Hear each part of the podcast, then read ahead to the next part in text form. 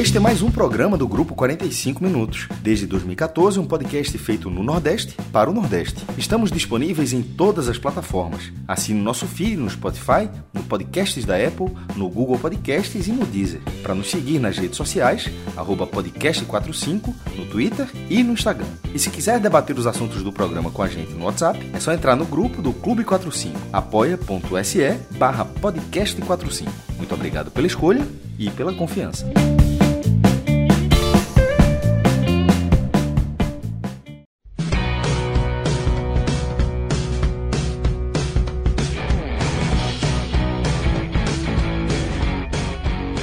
Fala galera ligada aqui nos canais do Grupo 45 Minutos. Eu sou Cláudio Santana.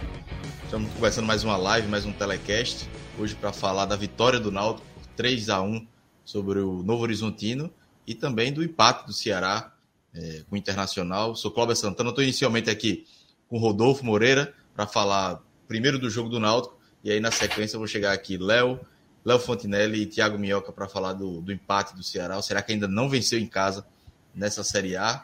Mas vamos começar aqui pelo, pelo, pelo Náutico, né? E lembrando também que estamos aqui no, no, nos trabalhos técnicos de Danilo Melo e Rodrigo. Acho que é Danilo Melo, né? Toda vez eu me confundo o, o sobrenome, mas acho que é isso. E Rodrigão, Rodrigo Carvalho, que gosta de ganhar dinheiro aí com as apostas para jantar. Hoje o homem deve ter feito algumas apostinhas aí e deve ter ganho dinheiro, mas aí mais tarde a gente fala sobre isso, sobre os palpites aí do Beto Nacional. Rodolfo, tudo certo, né? A gente se encontrou lá nos aflitos, na entrada e na saída do, do jogo. Vitória tranquila até certo ponto. Hoje, hoje é sem aperreio, né? Porra, antes esse fosse o padrão, hein? É. Antes fosse o padrão. Mas, cara, eu tava bem. É, bem confiante para esse jogo. Levei a filha e tudo, né? Foi a segunda vez dela em estádio e só levei realmente porque tava com a segurança muito grande que o Náutico venceria. Muito com base no, no que a gente discutiu aqui, Clauber, na, na pós, pós jogo do Criciúma, né? Eu vi um um Náutico em evolução nas últimas três partidas, em evolução ah, no, na fotografia da competição e em evolução jogo a jogo, melhorando em, em, diversos sentidos e hoje isso se comprovou né, com algumas coisas que a gente também vem apontando aqui que é, foram tanto mais caprichadas, na, e aí eu obviamente me refiro a finalizações, e um pouco de sorte também, né? Teve uh, uma bola ali logo no, em resposta ao gol do Náutico que poderia ter entrado. É, seria um banho de água fria você tomar um gol ali aos três minutos depois de abrir o placar com, com menos de dois. Um, mas no, uma ótima atuação, aí, uma, restrita ao primeiro tempo. No segundo, como era de esperar, o time desacelerou, é, cozinhou um pouco o jogo. O gramado também pesado como estava, bem castigado. Vamos estar tá falando disso, mas uma vitória muito bem construída e que dá a confiança necessária para o Náutico retomar né, um, uma pavimentação de um caminho seguro nessa Série B. Eu, não, eu confesso que eu não estava muito confiante. Eu fui para o jogo, mas eu, assim, os últimos dois jogos do Náutico tinham me deixado meio com o pé atrás. Não pelo desempenho do time, mas por, por outros fatores. Né? Eu não fui tão confiante, não, mas acabou que o Náutico venceu bem, é, fez 3 a, 3 a 0 no primeiro tempo, com 6 minutos já estava vencendo por 2 a 0 gol de, de, é, de Franco, de, de, Pedro Vitor, depois Franco faz um bonito gol já no final do primeiro tempo, e aí no segundo tempo, 32 minutos, o, o Novo Horizontino faz o, diminui o placar com o Cláudio Silva, chegou a fazer uma pressão ali, mas é, pouco assustou, assustou um pouco, mas não, não muito para ameaçar assim o resultado do Náutico. E aí, como o Rodolfo falou, o segundo tempo é, o Náutico tirou mais o pé, né? Roberto fez substituições, o time sentiu desgaste. Mas aí, Rodolfo, antes de a gente entrar especificamente na, na análise da, da, da partida, é, eu, eu, tinha informação e eu vim com, com o João Grilo no carro, voltando para casa, e, e, aí ele comentou comigo também que ele tinha, teve essa informação de que Roberto, se não vence hoje, é, pod, poderia cair. A chance dele ser demitido era grande. Acho Uma vitória caía, boa. Né? Invariavelmente. É, é, assim, e não era nem, não era nem por, por, falta de desempenho, era falta de resultado. Basicamente era falta de resultado. E aí hoje o Náutico venceu, venceu bem. Eu acho que esse resultado agora dá uma, uma estabilizada para ele, né, Rodolfo? Agora vai pegar o Grêmio, a não ser que o Náutico uma goleada do Grêmio, mas um resultado, se perder, empatar, vencer principalmente, mas acho que dá uma estabilizada para ele conseguir ter uma sequência com mais paz, esse, pelo menos os próximos jogos, né? Exato, eu tava precisando disso também. Eu assisti o jogo ali na, nas cadeiras, então sempre prestando atenção na, nas comemorações, né, nas reações dele. É, e havia ali um quê de desabafo nele, né? ele falou isso na coletiva, que foi uma exibição de desabafo dos jogadores. E acho que havia um quê de desabafo dele ali também por conta disso, né? Roberto vinha conseguindo extrair muito do time nos últimos dois jogos. Talvez no do Criciúma tenha havido alguns momentos ali de superioridade do adversário, mas muito em função dos desfalques, né? O Náutico jogou sem Jean Carlos, sem Vitor Ferraz, sem Lucas Perry. Uh, a chuva do dia que castigou bastante o gramado.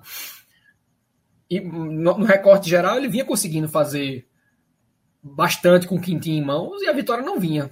O Náutico empatou com o esporte, ali acho que um resultado justo, mas nos outros dois a sensação que eu tive é de que é, foi o merecedor da vitória e ela não veio por alguns detalhes e no jogo de hoje essa segurança com qual o resultado foi construído foi muito importante, porque o Náutico de repente poderia ter vencido com um gol no fim, né? E aí seria uma vitória de uh, igualmente aliviante, talvez até mais no contexto de, de, você ter buscado no fim do jogo, mas era muito mais importante para o Náutico mostrar que ele poderia, é, diante de um, de um adversário é, de bom nível, né? O Novo Horizontino está na parte superior da tabela, construiu uma vitória segura, dominando as ações do né? Náutico. Né? Novo Horizontino venceu Vasco e Bahia, né?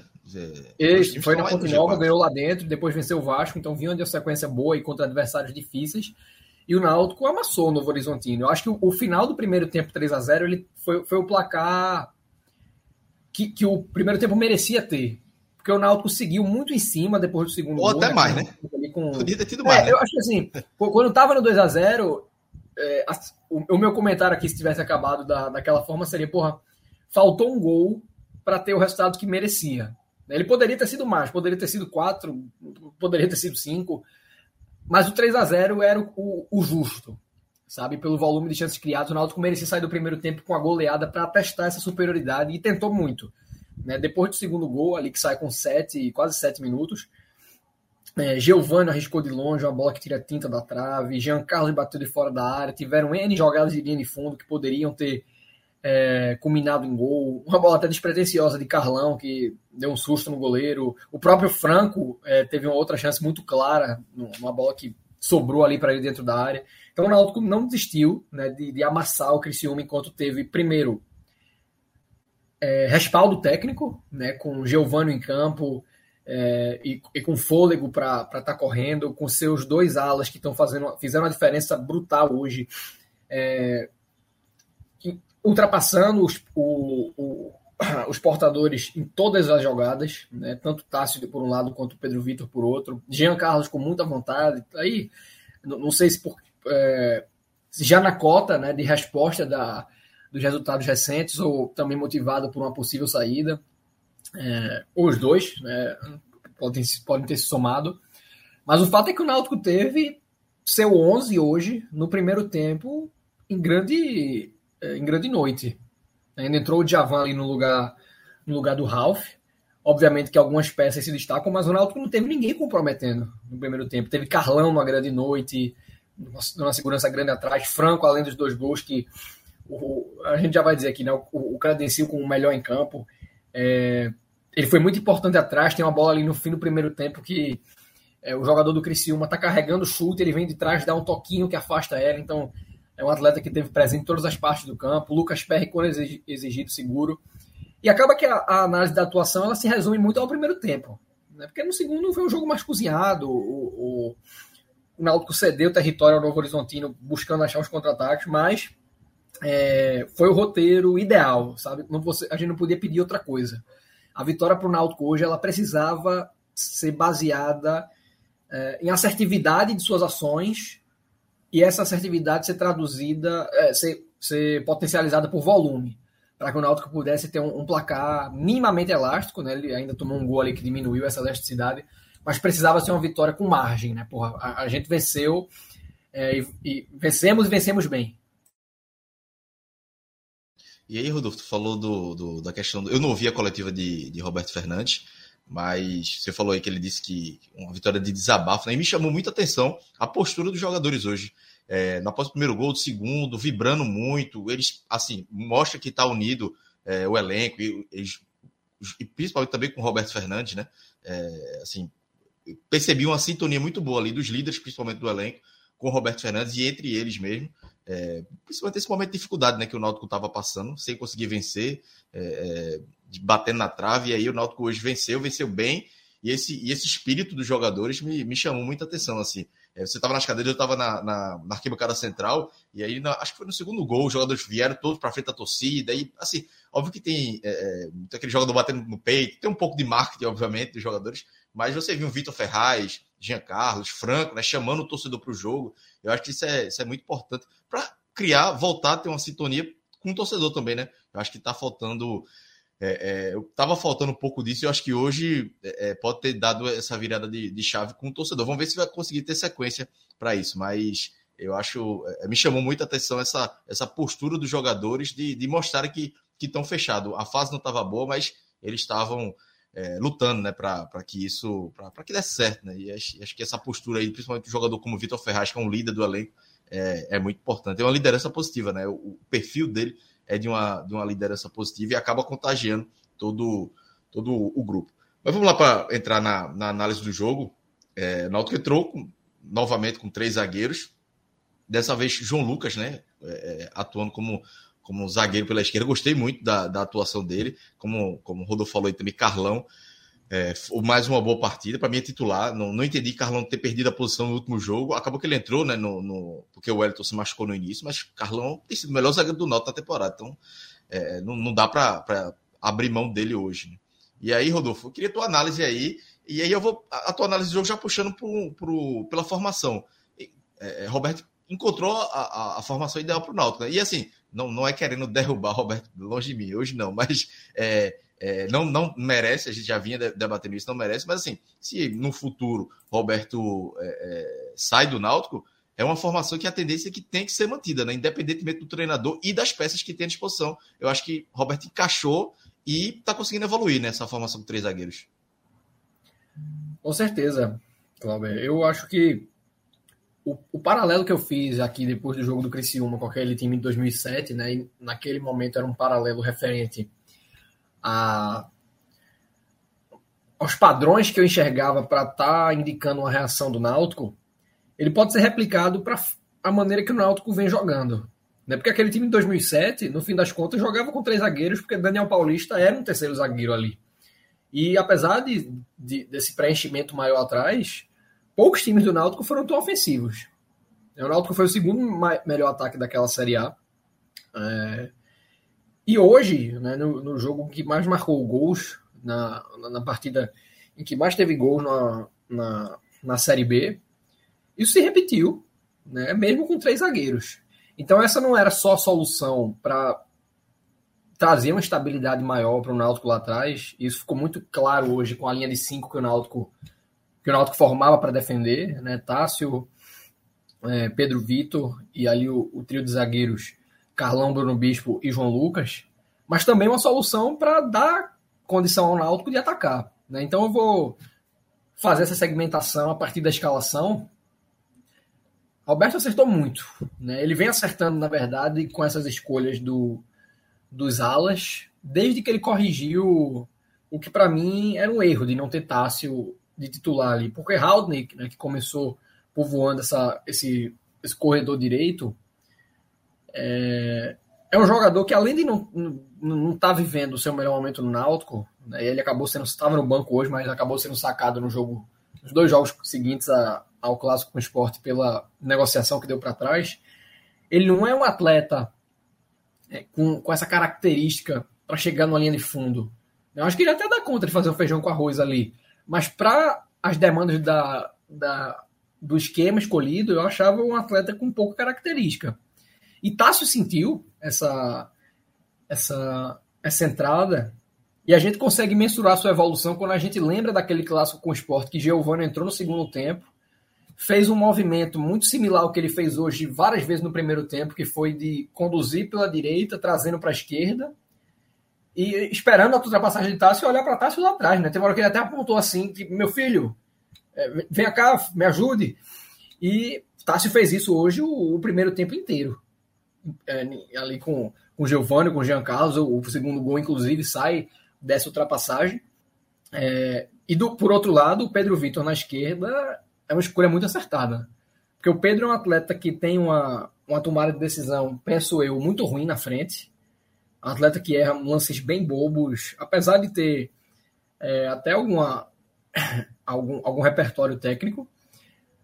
Mas ele, como ala, né, com essa capacidade, essa valência física que ele tem de ir voltar, ir voltar, ele dá uma canseira muito grande e, ao mesmo tempo, consegue é, tá chegando mais do que ele chega, por exemplo, quando jogava como ponta. Né? Se sente é, mais confiante em estar tá executando esse tipo de, de movimentação. Então, para mim, Roberto acertou muito na escolha desse esquema, em ter, vamos dizer assim, essa insistência, mas, sobretudo, em corrigir as alas, sabe? Que estavam estavam é, equivocadas no primeiro momento. Aí para o jogo de hoje, se, se havia, havia, essa dúvida, né, se ele manteria o trio de zaga em função da ausência de um zagueiro de ofício mais rodado, ele, ele tinha o Diego da base, mas é um menino ainda verde. E tinha o João Lucas, né? O João, que é um atleta que está desde 2015 ou jogando Série B ou Série A, uma das duas, Paysandu, Ceará, Cruzeiro, Havaí, e sempre com uma, uma característica mais ofensiva mesmo, chegou até a fazer gol no Náutico ano passado pelo Havaí e foi colocado como terceiro zagueiro, dando muito conta do recado. E já se esperava.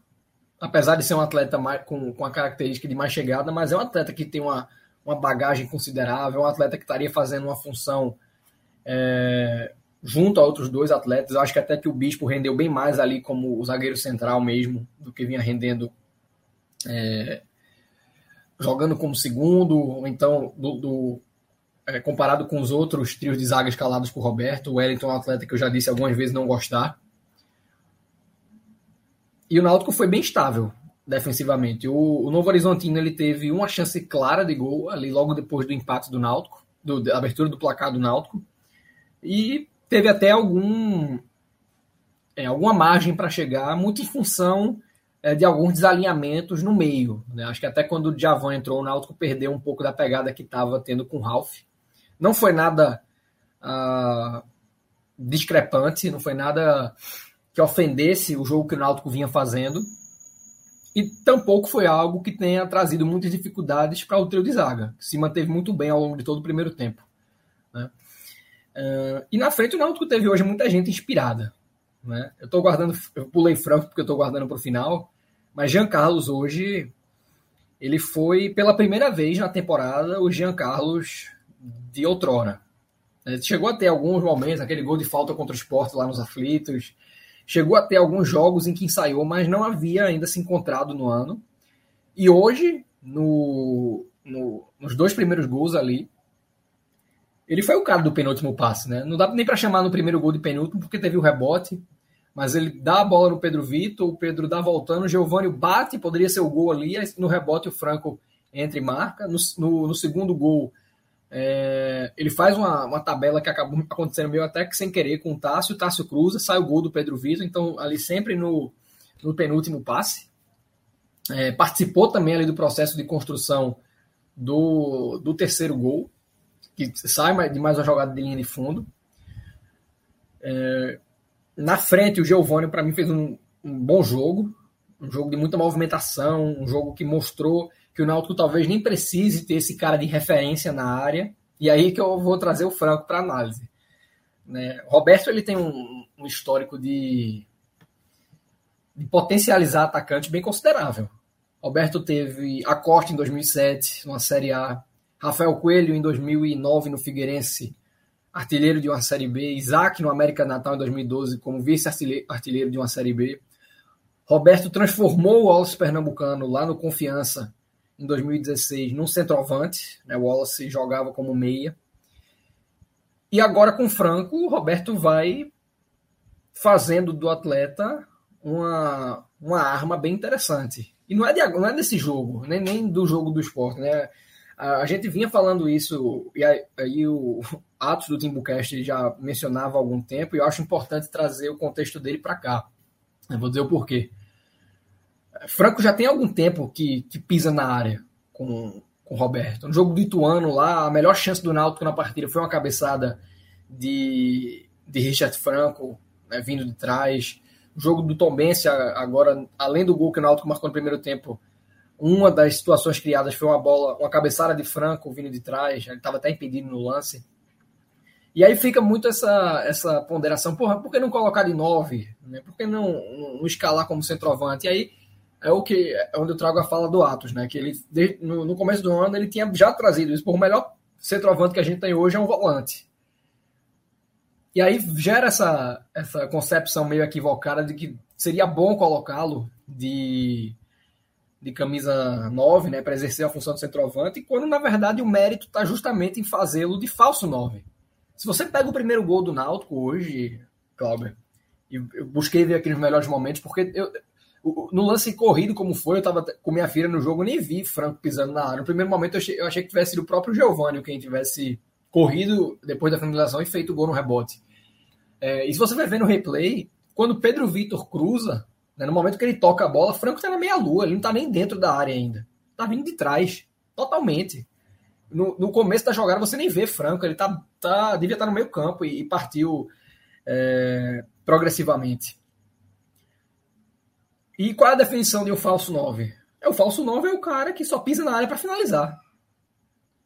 É o cara que não tá dentro da área porque não tem, assim, porque ele tá lá. E hoje talvez o Náutico nem precise ter um 9 para ficar dentro da área segurando a marcação. Giovani, por exemplo, que jogou hoje, não é um atleta para isso. Franco também, se, se, colocado nessa função de segurar zagueiro, perderia toda a utilidade, e até eu mencionei, é, é a utilidade defensiva também. Ele tem pulmão para ir e voltar. Não é para ser um primeiro volante, mas é um cara para estar tá fazendo transição defensiva. E fez hoje, recuperou bola. Né? Uh, então, se você perde essa, essa referência, você vai estar tá perdendo o que está fazendo de Franco um atleta artilheiro. Que é o elemento surpresa. É o, é o fato de vir de trás e o. É, com, a, a, partir desse jogo, lógico que vai ficar muito mais evidente é, essa, essa contribuição que ele dá, vai passar a ter um, uma atenção maior. Mas é, é sempre difícil você marcar um cara que está vindo de trás. Né? A mudança de direção é imprevisível, toda a, a, a velocidade do lance está favorável a quem ataca e não a quem defende. Então não tem que colocar Franco de 9. Você tem que ter um, um, um, um atacante, e eu acho que esse atacante tem, por si só, ser um falso 9, um atleta só tá pisando na área para finalizar, e ter Franco auxiliando dessa forma. Né? Preenchimento ofensivo de área. E o Náutico foi muito bem no preenchimento hoje, tanto ofensivo quanto defensivo boa parte dos chutes da, do Novo Horizontino, ele esbarrou nos defensores do Náutico. Como falei, uma linha de cinco, difícil de, de você quebrar. E ofensivamente, o Náutico quase sempre teve uns dois lances ainda no primeiro tempo que, ainda por um pouco de afobação, o Náutico, é, uma, uma, vez com o acho que outra com o Pedro Vitor, não tinha ninguém ali, cruzaram mesmo assim, podia ter dado uma segurada, voltado um pouco o jogo, dado uma, uma cadenciada. Mas o preenchimento foi é, um dos diferenciais do Náutico hoje e mostra que se encontrou uma forma de jogar. Claro, é uma forma que vai depender muito do rendimento dessas peças que eu citei, do mercado que o Náutico vai fazer para repor quem possa estar tá saindo, né, para qualificar ainda mais o banco, porque quando você olhava, né, o, Náutico, o Náutico felizmente hoje conseguiu abrir um 3 a 0 mas se tivesse jogado o que jogou e a bola não tivesse entrado além do primeiro gol, né, se o primeiro tempo tivesse acabado 1 a 0 e o Novo Horizontino, o gol do Novo Horizontino fosse o gol de empate e Roberto olhasse para o banco, não ia ter o que fazer. O jogo ia acabar empatado porque não ia ter mais, é, é mais o que extrair do banco. É um banco limitado, então o Náutico precisa trazer peças para serem é, titulares e algumas peças que estão aí que, que, estavam hoje nesse, nesse 11 inicial passam, se passem a se tornar é, bancos utilitários, que o Náutico hoje não tem. De repente, com algumas, alguns reforços do DMC, um Luiz Felipe, a volta de um Chiesa, você pode ganhar isso, é, mas o fato é que hoje não existe. E aí você volta para o contexto de uma Série B, né, com o Grêmio pela frente, né, com os desfalques que eventualmente vão ocorrer, e não vai ser suficiente. Mas por tudo isso que eu falei, eu vejo hoje, Cláudio, Náutico com a estrada de uma campanha segura, não, não vai...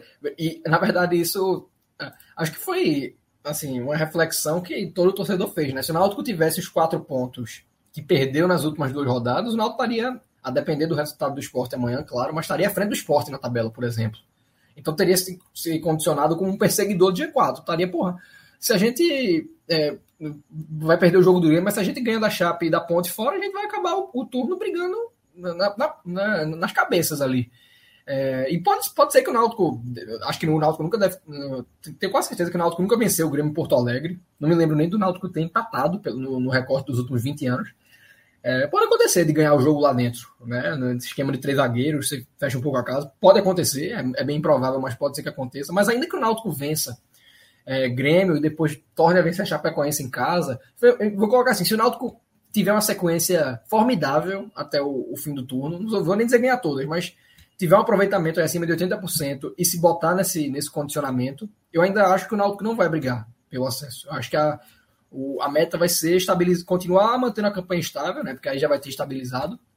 É, e planejar 2023 o mais cedo possível, fazendo essa avaliação de elenco, entendendo quem pode ficar, quem é fácil de manter, quem, quem a gente deve perder e desde então avaliar com, é, onde vamos repor, né, com quem vamos repor, que mercados vamos atacar. Essa é a meta do Náutico. E eu acho que se pavimentou um caminho uh, que é muito fácil de você concluir né, para ter uh, esse trajeto até o final da Série B. O Náutico vinha já merecendo vencer como venceu é, e ter essa dose de confiança que é muito necessária no campeonato para você ter ritmo de pontuação. Né? Isoladamente, partidas são partidas, mas o ambiente faz muita diferença para você criar é, um, uma pontuação em blocos que permita é, o André Felipe lembrou agora aí no chat, tá? teve um 2x2 em 2005 pela Série B. De Gol de Cook, né? Dois de Cook. Gol de Cook, eu lembro do... Eu ia lembrar desse jogo. Perdeu 2x0 e, e, e, buscou um empate lá. E de fato eu não tinha nem pensado no, no, Grêmio na Série B, justamente por ser uma coisa meio atípica. Depois o Náutico até tornou a jogar lá ainda pela Série B, é, no último quadrangular lá, que era jogos de ida e volta, perdeu por 1x0, levou um gol no fim, poderia ser, poderiam ser dois empates. Mas já faz quase 20 anos, né? Já estamos já é, perto dos 20. É. Já estamos perto. E aí depois sempre jogando, acho que ainda no Olímpico, não lembro. 2013 chegou a jogar na, na Arena do Grêmio, perdeu. É, mas enfim, um jogo em que o Náutico claramente não é, não é nem um pouco favorito.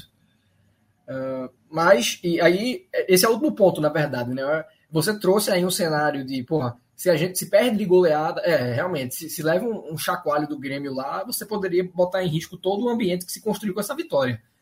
Mas aí, desde já, é ter essa consciência de que o Náutico vai para esse jogo buscando qualquer ponto, absolutamente qualquer ponto, em, em qualquer cenário.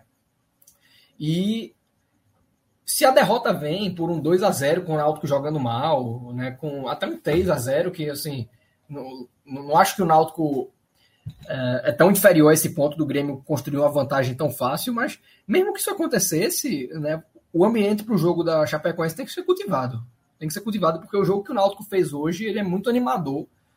É, não porque o Náutico jogou bem hoje, mas porque o Náutico manteve né, um, um, desempenho que vinha sendo construído nas últimas três rodadas. E esse é o, o ponto fundamental quando a gente olha a história dessa partida.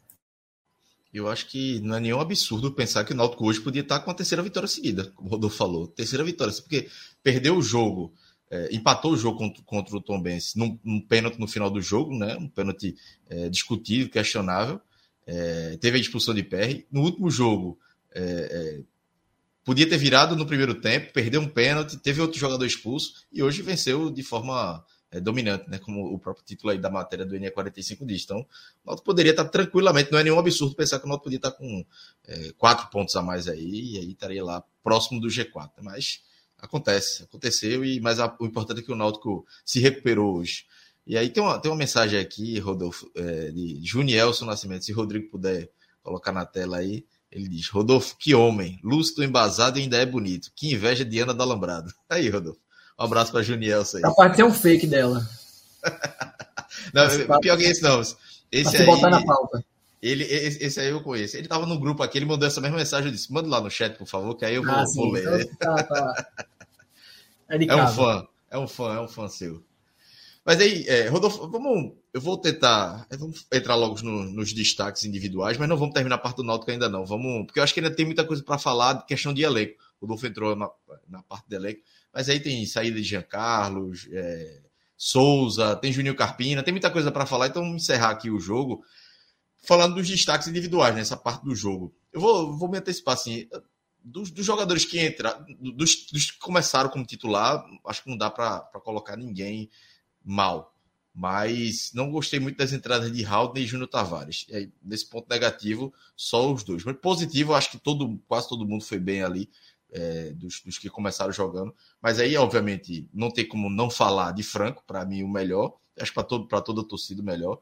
Mas as partidas de Carlão, João Lucas, Vitor Ferraz, é, Jean Carlos, como bem Rodolfo citou também, assim, boas partidas, partidas bem seguras e que dão, é, dão a margem aí de que o Náutico, esse time Náutico está em evolução e pode evoluir.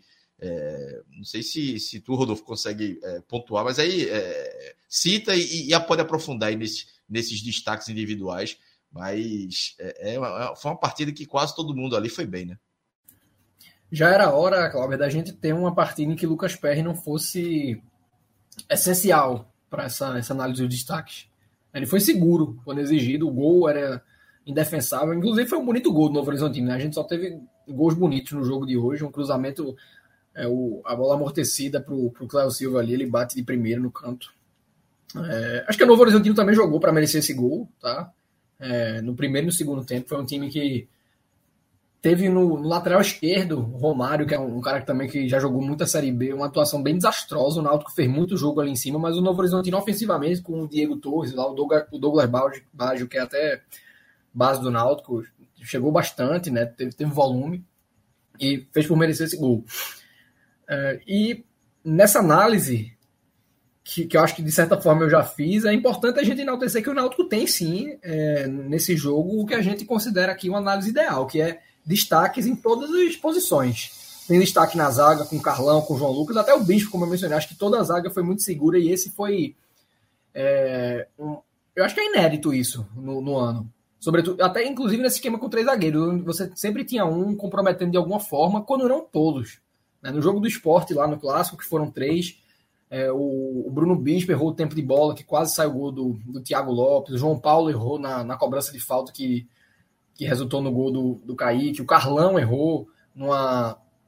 É, duas saídas de bola que deram uma posse de quase quatro minutos para o esporte no primeiro tempo. Então você ter os três bem é muito importante. E, nem, e não digo isso nem para para segurar o João Lucas ali. Eu acho que no momento ele não tem espaço para jogar como ala, porque Pedro Vitor está bem é, naquela função. Ele pode vir a ser, sim, esse terceiro zagueiro, mas eu acho que o João ele vai ter mais utilidade na campanha como ala mesmo ali é, no momento em que o Pedro não esteja disponível, até se é, ele de repente ganha a posição no treino. É, pode ser que aconteça. Ah, mas você teve os dois alas bem, o trio de zaga bem, você teve Javan ali no feijão com arroz, mais uma vez tomou um cartão bobo, mas não vou, não vou citar como destaque negativo porque não comprometeu.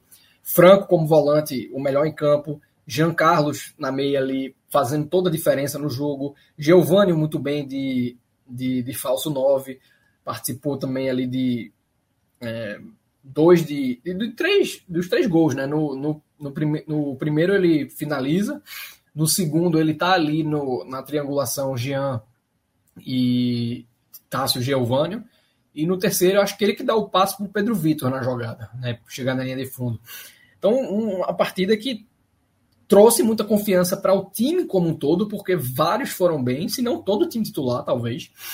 É, e de fato, os negativos acabaram sendo quem entrou. O Júnior Tavares entrou muito mal, até é, com alguma justeza, para uma função que não é a dele.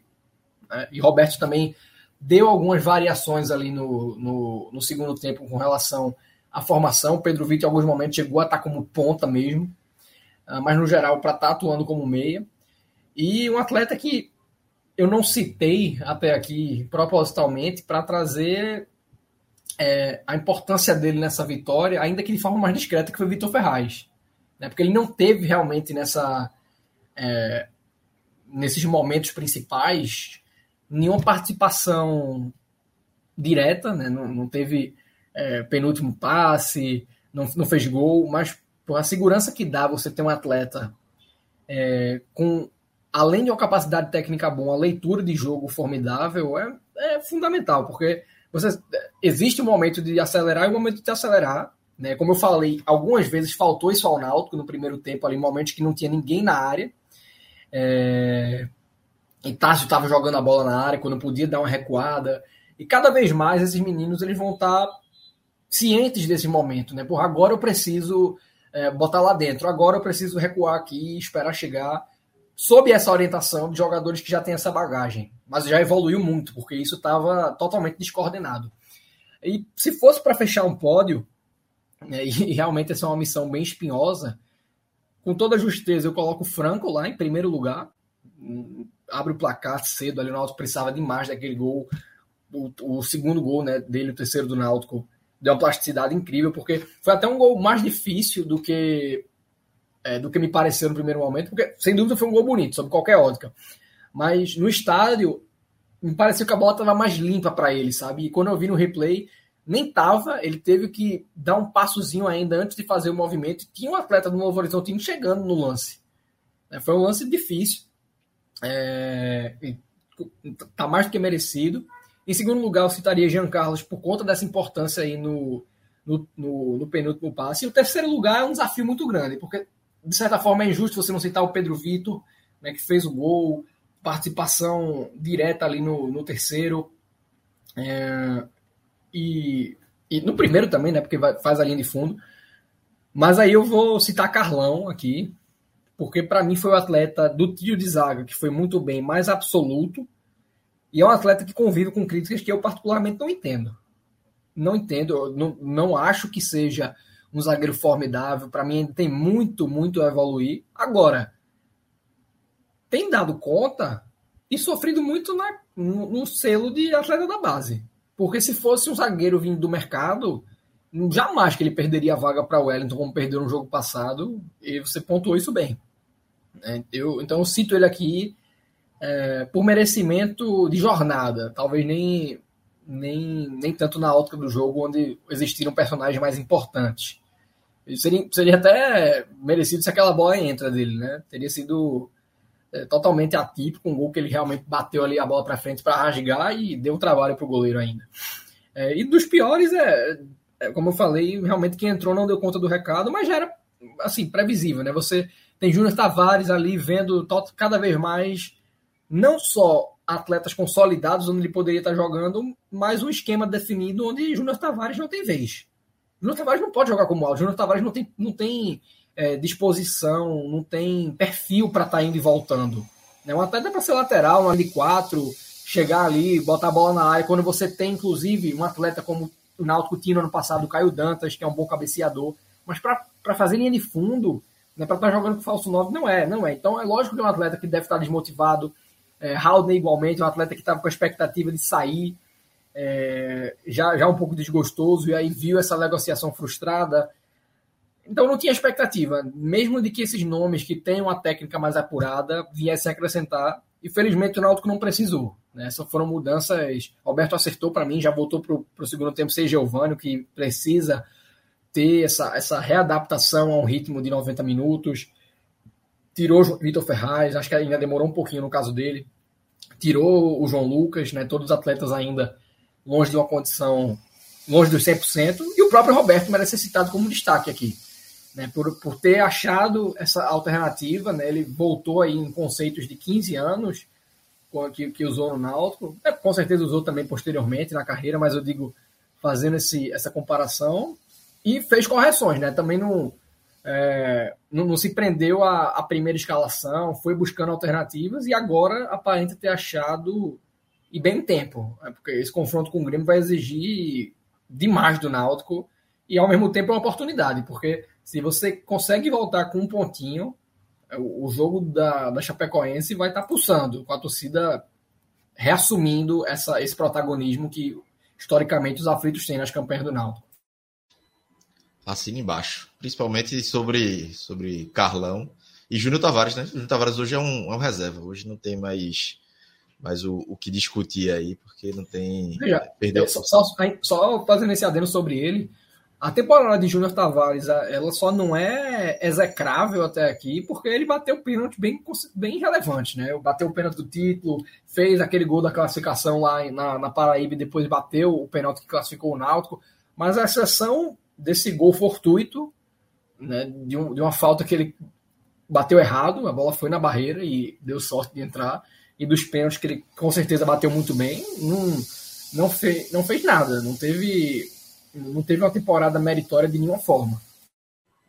E só sobre pontuar sobre Giovanni, é um jogador que tá deixando uma boa impressão, mas claramente ainda não tá bem fisicamente, né? Assim, hoje, com 35 do primeiro tempo, já estava cansado, não conseguia nem puxar um contra-ataque. É, duas chances que ele teve ali de puxar o contra-ataque, mas já não estava é, mais. É um jogador que um dia um toque diferenciado, que pode jogar mais é, é, como jogou hoje, né? Mas sendo o 9, mas não ficando preso na área, saindo da área, participando bem da jogada. É um jogador que é bem fisicamente, e aí vai ser é, gradual, né? Ele está no terceira partida dele na temporada, e tem 2 de julho, então é, na, normal, ele tá, é, ainda não está bem fisicamente, mas também vai ser natural, acredito que a evolução dele é um jogador que hoje vai ser é, é titular e, e, vai se credenciando isso, vai mostrando por que é titular, né? Acho que é, me agradou também, já tinha me agradado é, na quarta-feira e hoje novamente, acho que ele é um jogador que vai, vai evoluir.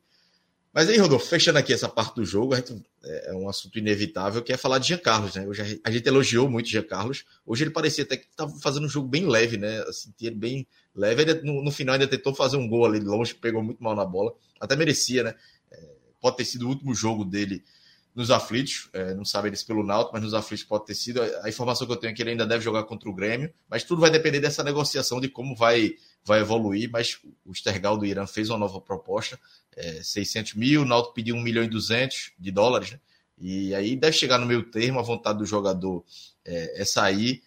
É, tá aí a matéria, o Náutico sinalizou já de forma positiva que vai negociar. É uma vontade do jogador de ir, é uma proposta muito boa financeiramente. É, Para o Náutico também vai ser uma, é, um valor importante, já que não vai ganhar o dinheiro de Halden é, vai fazer falta, né, Rodolfo? É um jogador que hoje, se foi a despedida dele mesmo, foi, é um jogador que torcida o tempo todo gritando o nome dele, é o ídolo do clube, né? Acho que isso aí é inquestionável, né? E aí é um ídolo, títulos, gols, assistências, é, é um jogador que, que não tem como o torcedor, todo, todo a reverência do torcedor hoje foi justa, né? Você estava lá nos aflitos e viu o que aconteceu. É, fez o papel dela de, de querer manter, né? Vou até pedir desculpa que tá tendo uma, uma obra aqui na rua e eu moro no segundo andar.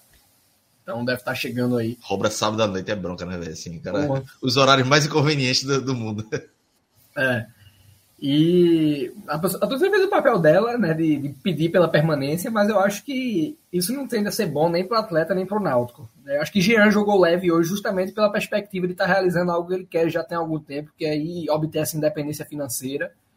E essa leveza vem de, porra, isso vai acontecer agora e ao mesmo tempo eu preciso reconhecer a importância que esse clube teve para que eu pudesse estar nesse patamar de mercado. Né? Jean Carlos chegou no Náutico bem esquecido, é, tanto que foi para uma Série C, né? não era, vale lembrar que não era o Náutico numa Série B. Quando ele termina a temporada ali, ele até, ele, o Náutico aposta nele a longo prazo, porque ele renovou no fim de 2019, creio eu, até o fim de 2021, originalmente. E apesar do título da Série C, Jean não tinha recuperado esse prestígio. Fez o gol do. do fez, tinha feito um belo gol no Santa Cruz, chegou a fazer. bateu o pênalti, né? Que levou a decisão com, com o Paysandu para para série penal, converteu dele, mas ele não fez uma série C, nem uma série C não, porque ele chegou na reta final, mas ele não fez sequer uma reta final de série C espetacular. Ele foi protagonista, mas isso pesou muito mais para a história do clube do que para a carreira dele propriamente dito. E por, e por o Náutico ter apostado nele no longo prazo, ele conseguiu ter uma sequência de temporadas muito boas. Foi protagonista em 20, foi protagonista em 21. Em 2022 perdeu um pouco disso, sobretudo ali pela expulsão na, na final estadual. Na semifinal com o Santa Cruz ele perdeu o pênalti dele na série. Então o Jean não vem fazendo uma boa temporada. A temporada de Jean Carlos não é boa para os padrões que ele estabeleceu até aqui. E pela primeira vez, como eu falei, ele conseguiu atingir um patamar dentro dessa média. Talvez por isso pela leveza com a qual ele entrou em campo. Se vai sair, de repente, pode ser que não. Acho, acho bem provável na, na altura que a negociação aparente está. A gente já viu negociações darem para trás. Mas eu acho que não seria benéfico nem para ele nem para o Náutico, sabe? O Náutico precisa realizar um pouco do investimento que fez, até porque por falta dessa gestão de mercado, deixou de vender Halder, deixou de vender Hereda, que agora estão aptos a assinar pré-contratos com outras equipes. E Jean vai ser a única oportunidade de capitalização do Náutico. De repente, é, se o Náutico faz uma reta final de Série B boa com Tássio e Carlão aí, pode ser que eles valorizem, sim. É, mas não, hoje o fato é que não existe nada no horizonte. E todo ciclo precisa ser encerrado uma hora. Né? Se, se é o momento certo ou não, do ponto de vista técnico, ah, será que não dá para extrair um pouco mais? não sei, pode ser que dê. Mas é injusto com o atleta também você só olhar dessa forma. Né? Já tem 30 anos, a carreira de atleta é curta, e aí o histórico do Náutico tá, tá aí para provar. É, você nunca sabe de amanhã, né? Se você vai estar jogando ou não. Uma lesão pode te afastar. Então é importante para ele obter essa condição para ter um, um, resto de vida tranquilo, né? baseado na performance dele hoje. Então é construir o futuro no, nos próximos dois, três anos, que é algo que ele não vai ter no Náutico. Não vai ter. E, na verdade, quando você olha até sob o ponto de vista dele, porra, é, mas será que eu posso tá, tá perdendo alguma condição aqui? Não. Ele vai. É, já é ídolo hoje. É, se ele ficasse, ganhasse uma Copa do Nordeste, é, subisse o Náutico, claro que ele subiria algumas escadas, mas ele não vai deixar de ser um ídolo por estar tá saindo agora. Então, eu acho que para todos é uma, é uma alternativa boa. O Náutico se capitaliza um pouco. É, acho que a gente vai falar um pouco na, na questão de, de possíveis substitutos aqui. É, mas se acontecer, eu acho que é uma história que se encerra com, com um final feliz para ambos. É isso. E aí, já, já, entrando na questão do substituto, né? É, matéria do nosso companheiro João de Andrade Neto, João Grilo, de que Souza, né, tá negociando com o Náutico, até soube agora, após o jogo, que está bem caminhado, é, Souza, volante. É, hoje já joga com meia, né? Tava, tava na Arábia, no futebol árabe. É, tá treinando em Goiás, é, treinando Goiânia, né? Na, na casa dele. É, meio que pediu para voltar para o Náutico, conversou com alguns alvirrubros e aí fizeram essa ponto com, com a diretoria. E aí, com a saída de, de Jean, acaba que calha, né? Abre uma vaga ali e aí é, a tendência é que Souza venha. É, é um bom substituto, Rodolfo, dá, é, Obviamente são características diferentes, né? Mas eu acho que, na medida do possível, o Náutico repõe um jogador que, que chega como titular, né? Chega com a, com, com a 10, né? Chega com a 10. Eu vi, um conhecido meu veio falar, porra, não sei porque estão dizendo que é uma boa contratação, porque é um cara que ninguém acompanha tem 10 anos. E aí eu vou, vou fazer a correção que a, a fotografia da análise está certa, mas não são 10.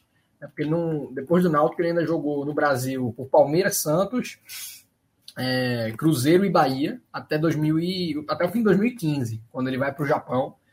Desde que ele deixou, ele não é, não é mais um meia armador, ou desculpa, não é mais um volante, como era no Náutico, que mesmo nessa passagem ele não era um cão de caça, ele era um terceiro volante, né? naquele 2012 era é, L. Carlos Martinez e Souza, Souza talvez sendo o que tivesse mais liberdade para subir, tanto que fez alguns gols naquele campeonato. E passou a adiantar, passou a atuar como um meio armador de fato, né, como um camisa 10 e vem nessa condição. Se vem é para suprir o Jean Carlos e acho que até contando com esse alívio, com esse alívio na, na folha salarial. É isso, eu, eu acho uma boa contratação, assim, obviamente que faz tempo já que a gente não vê, mas no Japão ele tinha feito boas temporadas, é, teve uma sequência boa. No futebol árabe já não foi, ele jogou no, na Arábia Saudita e agora acho que nos Emirados Árabes, no, no último clube dele. É, não, chegou a jogar tanto, não fez tantos gols, mas deu assistências. Tá, pegando os números dele daqui.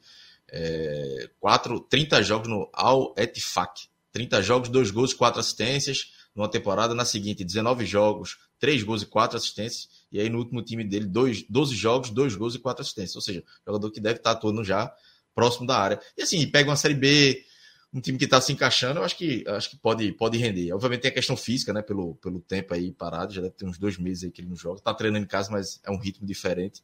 Mas eu acho que é uma, que é uma boa contratação. E aí tem é, é, o outro lado também, né? A saída de Juninho Carpina, é, foi concretizada hoje, a gente é, deu essa matéria no NE45.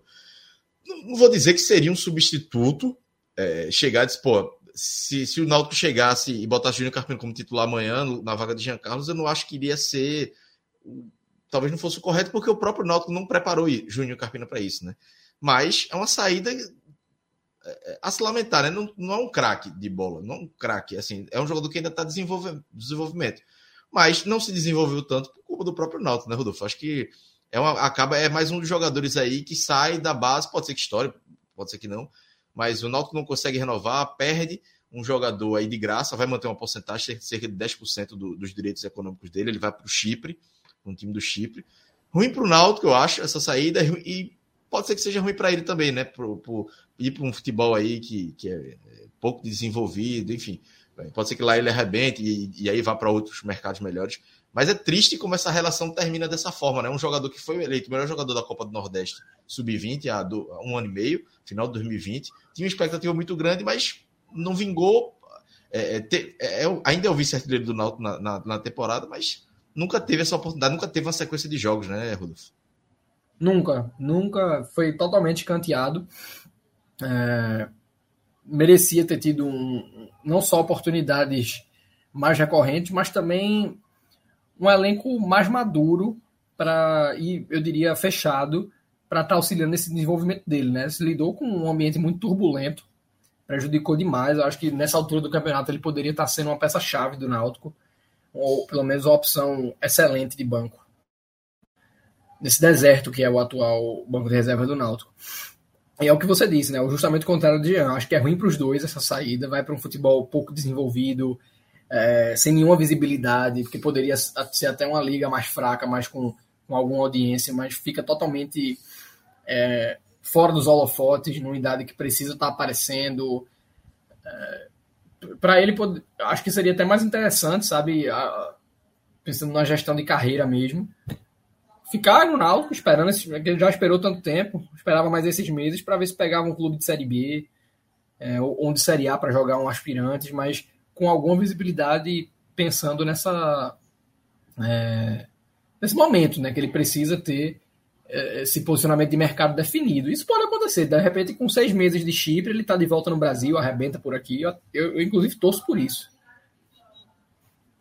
Também, também. E assim, ele chegou a ter uma proposta, uh, final de maio, do ABC, que seria uma, uma, opção interessante para ele jogar uma, uma, uma, Série C, mas aí ele não aceitou porque já tinha essa, essa ideia aí, a proposta financeira também do Chipre era muito boa, é, vai ganhar aí cinco vezes mais aí do que, que ganha no Náutico hoje, no mínimo, e aí é uma pena, mas é, é, desportivamente seria melhor para ele o ABC, mas obviamente já havia um desgaste na relação dele com a diretoria do Náutico, e aí acho que até por birra mesmo, não vou, e já tinha essa questão do Chipre, ele vai para o Chipre. Mas uma, uma pena que, que, essa relação tenha acabado assim, mas eu torço também, torço para que ele dê certo, até porque eu também é bom para o Náutico e que ele dê certo, porque o Náutico mantém uma porcentagem aí, 10%, pode ser uma negociação futura.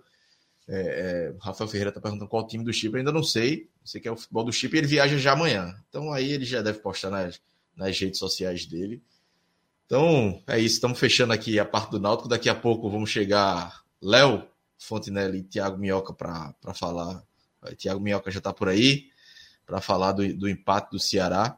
É, e aproveitando que Minhoca está por aqui, a gente já pode ir para a Beto Nacional, né? O Rodrigão puder botar na tela. Tem alguma tem um palpite aí, Minhoca, Rodolfo, para amanhã? Jogo do Esporto Vasco. Tem, tem algum. Aí é complicado, né? Vai ter Grêmio Bahia também, né? É. Jogo bom, né? Jogo de. É, jogo bom, mas assim, se você acerta, né? É. a odds, a odds deve estar tá boa para qualquer um dos lados. Mas vamos ver aí, vamos ver. Quem é que está na, na produção hoje? É Rodrigo? Rodrigão e Danilo. Olha aí. Vamos, aí. Vamos, vamos tentar garantir o jantar de Rodrigo de amanhã. Em jogo de Série B, Série A. Ponte e Tombense, 11 horas da manhã. Vasco Esporte, Bahia e Grêmio. É eu não estou confiante para nenhuma dessas tipos como eu estava na vitória do Náutico hoje, velho. Desde, é. desde quarta. Aí tem Havaí, Cuiabá, Atlético Goianiense na Série A, né? Atlético Goianiense São Paulo, América Mineiro e Goiás, Curitiba e Fortaleza. O que é que vocês acham aí? Eu vou dar uma sugestão aqui. Os dois empates aí no Vasco Esporte, Bahia e Grêmio. Dois empates. 8 e 33 eu, confesso que eu não sei o que esperar do jogo do esporte amanhã, velho. É, não, é. cara, mas assim. Eu, eu, eu, eu, confesso que eu não sei esperar de qualquer nenhum jogo, assim, entendeu? Até o da Série A, deixa eu ver, nenhum também tem garantia. Os campeonatos, os campeonatos, tanto a A como a B, não tem ninguém fazendo. Pô, o Palmeiras, que teoricamente seria o mais tranquilo, o Palmeiras está levando de dois do Atlético Paranaense nesse exato momento, dentro de casa. Dá pra, é, dá, dá pra colocar vintão nisso aí, né? Porque se, voltar também, não, volta, volta uma bonito, grana boa. Vai voltar bonito. Volta aí. Rodrigo, Rodrigo quer dar uma sugestão. Rodrigo não, quando não aperta. Eu assim, acho que é... ele quer. Dupla hipótese é, é Rodrigo. Se ele falar no chat aí. Aí vai cair muito. É, cai muito, não, não compensa. Não, vamos botar 20, ó. 20, 20, deixa 20, ó. Volta 160, velho. Vai voltar bonito. É, veja, é. E se perder, não, não perde muito. Não perde muito. É, exatamente. Perde ali o que a gente perde. Não é Celso, né? Celso vai matando onça aqui. E ele, é. não é que ele mata uma, de vez em quando ele bota quatro onças pra fazer o extermínio logo, entendeu? Ô, Rodrigo, vê, vê, o jogo do Santa Cruz aí, quanto é que tá pagando? Se o Santa Cruz. Santa Cruz joga em casa amanhã. Cadê? Contra o contra Juazeirense. Será que dá para ir, não? 1,96. Jogo no Arruda. É, é, é, os tricolores vão ficar putos, que é, vão pensar que é secada, né? Mas eu acho que o Santa ganha, viu? Eu acho. Mas sozinho, não, não é bom combinar, não? Alguma coisa aí? Veja, a odd sozinha do Santa tá boa, mas vamos ver se mais alguma. Deixa eu ver. Amanhã, amanhã acho que vai ter Icasa e Crato, cara. O Icasa é bem favorito amanhã na Série D. É amanhã? Não sei se é amanhã. Talvez é, seja na segunda. Talvez seja na segunda. É. Vai ter um jogo de meio-dia mesmo? Operar e Ah, não tá tendo. A Série D, a semana passada também teve um jogo meio-dia. Tá aí. Sabia não. É. Como diria Marinho, sabia não. É, não sei, não, não cheguei a ver outra, outro, não, então vai, vai nesse isolado aí. Mas aí, vamos que é mais alto? Tem que ser um pouquinho mais alto, né? Aí, só 20 também? O 20 vai voltar pouco. 500, é, aí, o Thiago é, Rodrigo quase me mata agora. 500, 50, vamos 50, acho que dá para dá pra colocar. Vamos ver é. se o Santa não decepciona. Jogo no Arruda, o Santa venceu fora de casa na última rodada enfim, eu acho que o, o ambiente está bem, tá bem positivo para o jogo do Santa amanhã. Vamos ver se o Santa não decepciona, né? Assim, teve alguns tropeços em casa, mas a chance é agora, né? Principalmente porque está na reta final dessa, dessa série D. É isso, né? Mais algum palpite? Não, tá difícil nesse né, domingo para palpite. Ah, tá, é complicado. Tá difícil. Então é isso. Beto Nacional, é, parceira do, do, podcast 45 Minutos. Se cadastre, coloque o, o, o código do, do podcast 45 Minutos que é um parceiro aí do nosso parceiro aí nos ajuda demais. Beleza, galera? Então vou me despedir aqui de Rodolfo. Rodolfo vai descansar aí. Ah, fecha as janelas, ah, bota um fone do ouvido para dessa obra aí que. tá que pariu, é foda, velho. Pior que a calça. Isso é uma obra que estou fazendo na minha rua inteira. Tem duas semanas que a calçada do meu prédio não existe mais, tá ligado? É pisar em é um caos na rua, né? O cara, o cara tem que se teletransportar para sair do prédio é, para a rua. Pois é, você tem que sair na calçada seguinte de algum jeito, achar uma passagem secreta, um túnel para poder sair de casa. É isso. Valeu, valeu Rodolfo. Valeu, aí, um abraço. Um abraço. Valeu, Rodolfo. Agora vamos falar de Ceará 1, Internacional 1. Não vi o jogo. É, peguei aqui um resumo do, da matéria aqui do de, de Iago Mendes na matéria do, do NE45. O Ceará saiu na frente, né? com, com o Yuri Castilho. Foi o Yuri Castilho? Não. Lima, né? Lima que faz o, Lima, o gol. E o Internacional empatou é, no primeiro tempo. Teve um gol anulado pelo VAR também, né?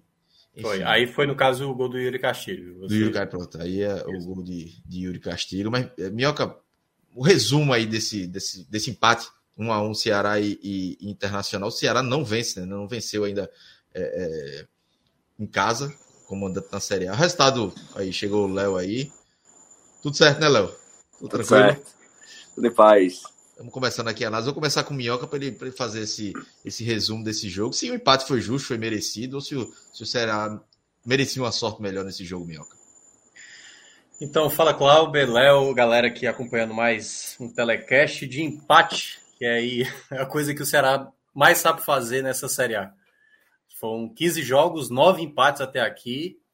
Igualou a sequência sem perder do ano passado, mas no ano passado foram quatro vitórias e sete empates. Dessa vez, duas vitórias e nove empates. Assim, quinto empate seguido na Série A.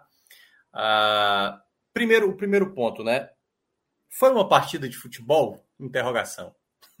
Eu diria que nem tanto. Foi, cara, foi uma coisa parecida com, com, com futebol. E assim, não é que a partida, a partida foi inútil, né? Na verdade, a partida foi muito tumultuada. Um ato fraquíssimo, fraco, fraco, fraco, fraco, fraco, que não sabia conduzir de maneira nenhuma o jogo, e aí irritou um lado, irritou o outro.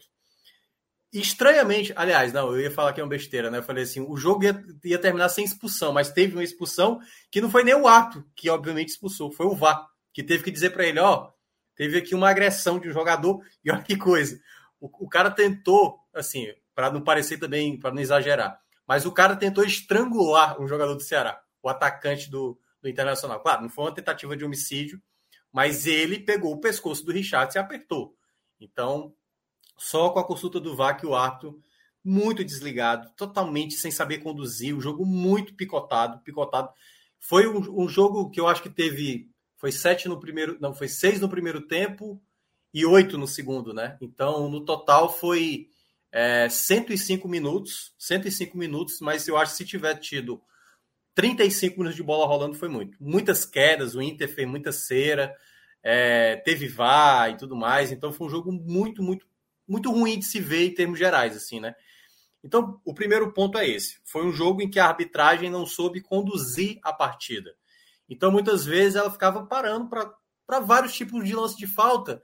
E aí, de uma certa forma, é o que acontece às vezes no futebol brasileiro também, Cláudio, que é o seguinte: quando o juiz vai marcando falta, falta, falta todo o tempo, e ele não vai sabendo conter os atletas, cada lance que acontece, o jogador, primeiro, se sente livre para chegar mais pesado. E o segundo ponto, a cada jogador, a cada contato que existia, cada lado, seja o Ceará, seja o Inter, ficava reclamando. Então, toda vez, principalmente no primeiro tempo, quando acontecia ali uma disputa, alguém caía, parecia que sempre estava tendo uma agressão em campo, entendeu? Então era foram, foram muito, muito, muitas vezes desse jeito. Então, assim, teve, digamos, os mais protagonistas, Tyson, que é um mala, assim, na, na, na ideia, né? Assim, reclama demais e tudo mais. E o Richardson também, que assim foram os jogadores que mais se bicaram, né? Um estava tentando buscar o outro pro. O Richardson já estava amarelado e o, o Tais tentando expulsar o Richardson. E o Richardson tentando pilhar o Tais para ver se o Tais também tomava amarelo, que só foi tomar no segundo tempo. Né? O árbitro também foi muito conivente com isso. Então, esse é o, é o primeiro panorama da partida. Uma partida pouco disputada por conta de uma arbitragem que não soube conter os ânimos dos atletas em campo. A cada minuto que passava se tornava um jogo difícil de acompanhar por conta da dinâmica sempre quebrada pelas faltas que ele marcava. O, aí a gente entra na partida em si.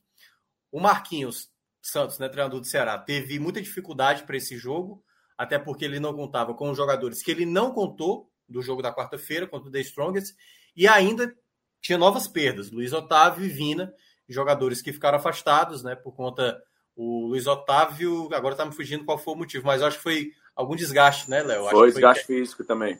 Desgaste físico. E o Vina que apresentou um quadro é, de virose e tudo mais, ele teve uma hipotermia no jogo passado, né, no primeiro tempo lá contra o The Strongest, também ficou afastado, não testou para positivo para Covid. Os jogadores do Covid, alguns até testaram negativo, mas segundo o protocolo da CBF, não teria como voltar para esse jogo.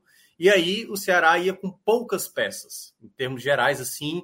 Olha, você olhava o banco do Ceará, era um desespero ver, e olha que muitos jogadores estavam retornando, como o Rafael e Dentinho, né? Mas assim, sem muita empolgação, porque o Dentinho praticamente mal jogou na temporada. Tinha o João Vitor, por exemplo, que é um jogador que aparecia vez ou outra, mas não é um jogador muito maturado ainda, muito pronto. Aquele bom começo que ele, ele surgiu você vê que já começa a oscilar, isso vez outra acontece com alguns jogadores. E nos primeiros minutos do time que ele colocou como titular, gostei da equipe que ele colocou. Queria ver o Lima como esse terceiro homem de meio, colocou Eric numa ponta e Yuri Castilho, que jogou uma partida muito boa, juntamente com o Zé Roberto, que vinha rendendo bem na, nas mãos dos Marquinhos. Mas o grande problema foi quando a bola começou a rolar. O Ceará teve muitas dificuldades no primeiro tempo, muitas dificuldades. Aliás, o Ceará foi um time muito disperso, como em outros jogos. Isso eu falo em meio todo aquele jogo conturbado que a arbitragem estava conduzindo. Claro, a arbitragem prejudicou, mas quando o Inter tinha a bola, e o Inter também bem desfalcado. Aliás, o Inter praticamente com nem era o time titular. O Inter era bem mais organizado em campo do que o Ceará o Ceará era. O sistema defensivo tava. Tava, meu Deus do céu. E aqui o spoiler mais fácil, acho que de todos, assim, né? É, Gabriel Lacerda fez assim uma das. Talvez a pior partida dele com a camisa do Ceará, assim. Era algo grotesco de ver o, o Gabriel Lacerda tendo a bola no pé, porque dava passe errado, tirava a bola errada, defensivamente lendo mal as jogadas. Então, assim, o Ceará no primeiro tempo ele teve duas oportunidades. Não, aliás, estou mentindo. Na verdade, o Ceará teve uma oportunidade antes de fazer a jogada do pé, porque o jogo começa com quase um gol do Wesley Moraes. A defesa do Ceará já deu a primeira bobeira ali, logo com 20 segundos. O Wesley Moraes talvez só não tenha feito ou tenha finalizado melhor, porque ele acaba escorregando na finalização. O Ceará tem uma cabeçada com o Lacerda, que talvez foi a única coisa que o Lacerda acertou durante o jogo, foi uma cabeçada que passa a gente à trave. Ah, tirando, que... isso, só, só, só, tirando isso, ele acertou só o lançamento para o pênalti, né? Do, da jogada ah, do pênalti. Foi, foi é, um lançamento incrível. Eu nem sabia foi. que o lançamento tinha sido dele. Nem sabia tirando lançamento... isso, concordo 100%. Não, é, não, o Lacerda foi lamentável. Então, assim, foi, foi, foi muito ruim. E aí o Inter, depois é, dessa chegada do Ceará, o Inter tinha muita facilidade. Chegou um momento do primeiro tempo que ficou 8 a 2 de finalizações. O Ceará tendo a bola, não sabia o que fazer com a bola, errava muitos passes, de novo saída de bola muito ruim, o time desorganizado, sem sintonia, e ao mesmo tempo, quando era atacado, o time chegava com muita facilidade. Por exemplo, o Vinícius Machado, nesse primeiro tempo, teve que fazer três defesas, porque o sistema defensivo do Ceará dava muita brecha. E olha que você tinha ali jogadores para tentar segurar essas chegadas do Inter, mas o Ceará não conseguia. Teve uma que foi exatamente. Aliás, até para cronologicamente ser mais coerente, né? A jogada do, do, do, do Ceará, que tem a penalidade, é uma sagacidade, que também, outra coisa muito fácil de destacar hoje. A, o melhor jogador do Ceará, que foi o, o Yuri Castilho, ele antecipa exatamente o zagueiro, acho que era o Kaique, se eu não me engano, ou era o Moledo, ele antecipa e aí, na hora que ele vai tirar do goleiro, o Kehler, né, goleiro do Internacional, faz a penalidade e o Lima bate para fazer 1 a 0 Só que aí depois o Ceará parou nesse, nessa penalidade. Ou seja, nos 35, por aí, 35 minutos, o Ceará tinha dado a cabeçada é, ali com o Lacerda e a penalidade. Porque de resto, era o Inter muito mais perigoso. O Inter chegou a finalizar várias vezes, o Vinícius Machado teve que trabalhar muitas vezes Aí tem uma falta, é, que até uma jogada que logo nos primeiros minutos, acho que tinha cinco minutos, o Richardson já tinha feito três faltas. E eu até tinha falado na transmissão da rádio que o Richardson tinha que sumir um pouco, sabe assim, da visão do árbitro. E o jogo foi ficando cada vez mais tenso, mais tenso, as faltas acontecendo, o jogo tumultuado e confusão e confusão. Veio uma falta, exatamente pelo lado esquerdo, batida pelo, pelo Tyson. E aí, novamente, o sistema defensivo do Ceará da bobeira, o Moisés livre no segundo pau para fazer o gol do empate e quase minutos depois acontece a mesma situação. Nesse lance do pr primeiro gol especificamente, o posicionamento é errado porque quem estava no segundo pau era o Zé Roberto. Só que o Zé Roberto ele foi tentar cobrir exatamente o jogador do Inter que estava logo à frente. Nisso, ele deixa o Moisés livre no segundo pau e aí o Moisés faz o gol. Só que aconteceu algo similar numa outra jogada, acho que foi uma jogada de escanteio, uma bola que é alçada na área, e aí eu acho que teve uma certa indecisão do próprio Vinícius Machado achando que a bola iria para fora, e a bola, e aí olha que coisa, a bola é cabeceada para trás, é tocada para trás, a bola bate no Lacerda, e seria um gol contra do Lacerda se não tivesse o Vitor Luiz ali para evitar. A bola ainda bateu na trave. É, então, assim, foi um primeiro tempo muito estabanado do Ceará, de muitos atletas. O Ceará praticamente sem muito controle. E quando vai ressurgir, Aí é de novo com o Yuri Castilho, que recebe uma bola, faz a jogada muito parecida com a jogada que acaba quando ele sofreu o pênalti. Ele tira novamente de cabeça da marcação, finaliza e o goleiro Kehler acaba defendendo. Então, no primeiro tempo, foi um jogo muito tumultuado. O Inter, quando teve a bola rolando, foi bem melhor do que o Ceará e o Ceará praticamente sem organização. E isso a gente estava falando do Ceará ideal em campo. E aí é onde entra o primeiro ponto. O Marquinhos Santos não conseguiu fazer com o melhor time que ele tinha nas mãos hoje o time render. Ele não conseguiu fazer essa equipe por nenhum momento ser melhor do que um adversário que tinha desfalques. Embora o Inter tenha sim suas qualidades, a gente sabe disso. Mas o Ceará estava muito perdido no primeiro tempo. É bom lembrar também, o seu menino, Cláudio, Eric, saiu machucado no primeiro tempo. E aí até pode ser uma algo que leve alguns dias para ele voltar, porque a queda dele foi muito feia foi um lance que deveria o árbitro também ter sido mais rigoroso, porque o jogador faz uma cama de gato, Claro que talvez ele não quisesse machucar o Eric, certo? O Eric, na verdade, se machucou, mas, obviamente, quem faz uma cama de gato está colocando, obviamente, o jogador adversário numa situação de risco. E ele caiu muito feio, assim. A imagem, quando dá uma parada assim, é quase como se tivesse a coluna dele fazendo, sabe assim, assim, dobrada assim totalmente. E, e foi muito tempo para atender, e aí até o Ceará demorou. E aí as opções também do Marquinhos não eram nada boas, como eu estava citando, o banco de reservas do Ceará não era essas coisas todas. Tanto é que dos três jogadores que ele colocou para aquecer, eu acho que ele escolheu o cara certo, que era o Kelvin, que as outras duas opções era exatamente o, o, o Dentinho e também o. Nossa Senhora, agora fugiu o nome. O João Vitor. O João Vitor, é, João Vitor. Por ali tinha o Davi também, né? Que é da, é, tem um é, garoto tinha, também da base. É, Mas ele escolheu esses três para aquecer, né? Aí tentaram ver se o, Eric tinha condições. O Eric realmente estava sentindo muitas dores, saiu até com o braço imobilizado.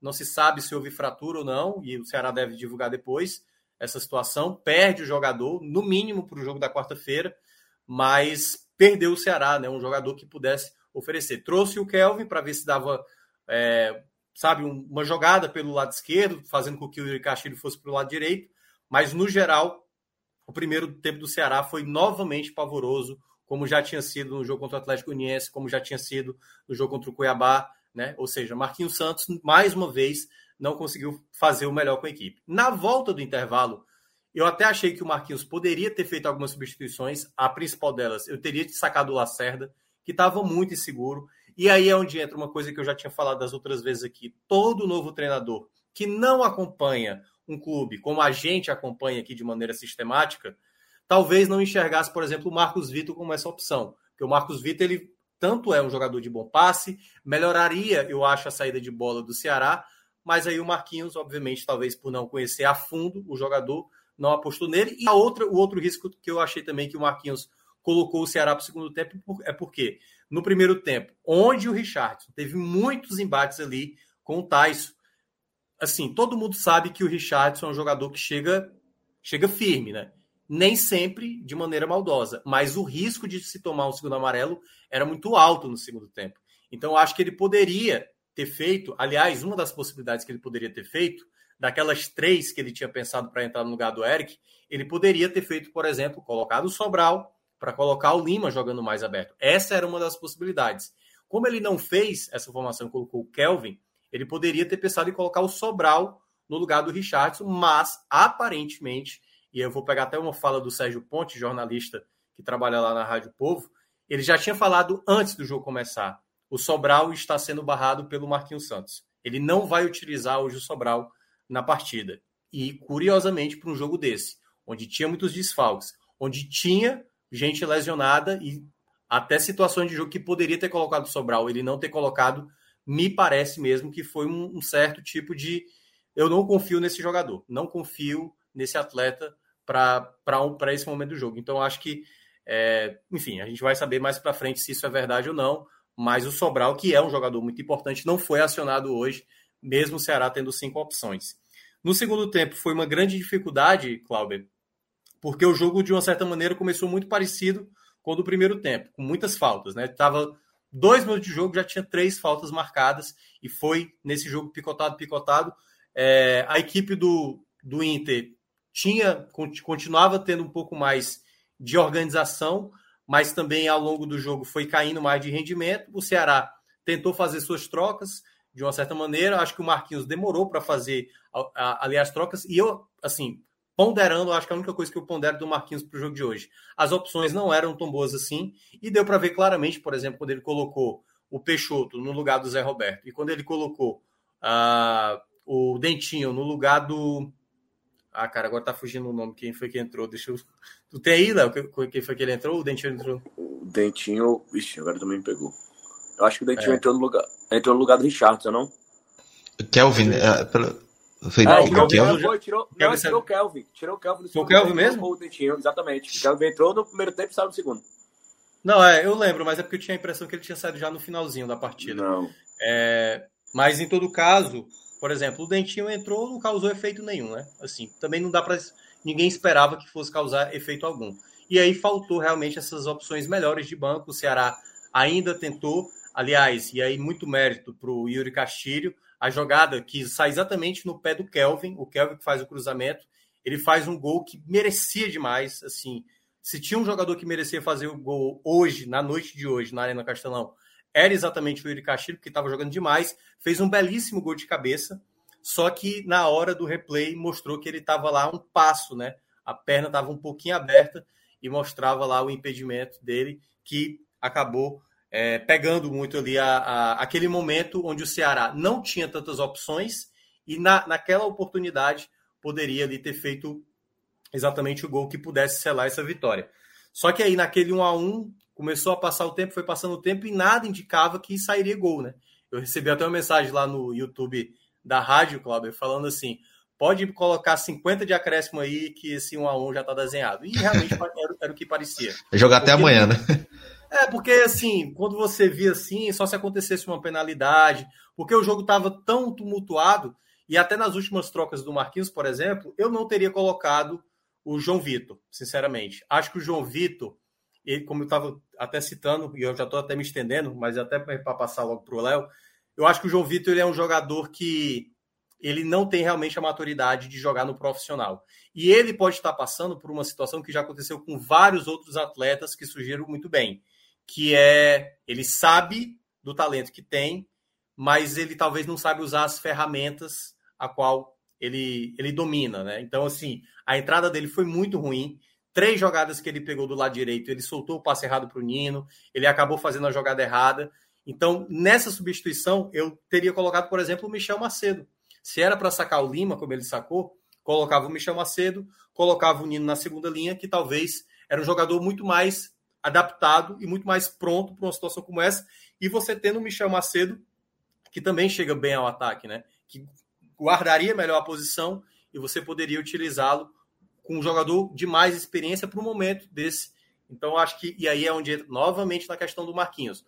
O Marquinhos, por talvez não conhecer a fundo determinados atletas, acaba apostando na característica, né? Ah, não, na característica, o João Vitor talvez seja a opção certa, mas eu acho que no encaixe, no entendimento, até o mesmo João Vitor, no último jogo dele, que foi até também, acho que foi contra o Curitiba, se eu não me engano, né, Léo?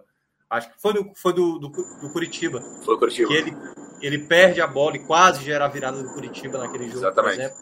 Então, assim, é, é um problema que o Ceará tem, claro, não é só o Ceará, tem várias equipes da Série A é, com o banco, né? Assim, o Ceará com os desfalques que tem já não seria fácil, mas volto a ressaltar, e aí para finalizar essa minha primeira explanação, com o melhor time que o Ceará tinha para fazer esse jogo, do time inicial, foi o pior Ceará durante os 90 minutos. Os 45 minutos iniciais foi o pior Ceará. O segundo tempo, que foi o Ceará mais razoável, era com as peças menos, né, as, sem as peças ideais, ou seja, com as peças mais instáveis, porque era um banco de reserva sem tantas opções. Então, esse, esse é o tipo do empate que respinga novamente para cima do Marquinhos que não vai ter vida fácil enquanto não apresentar um futebol de maneira convincente.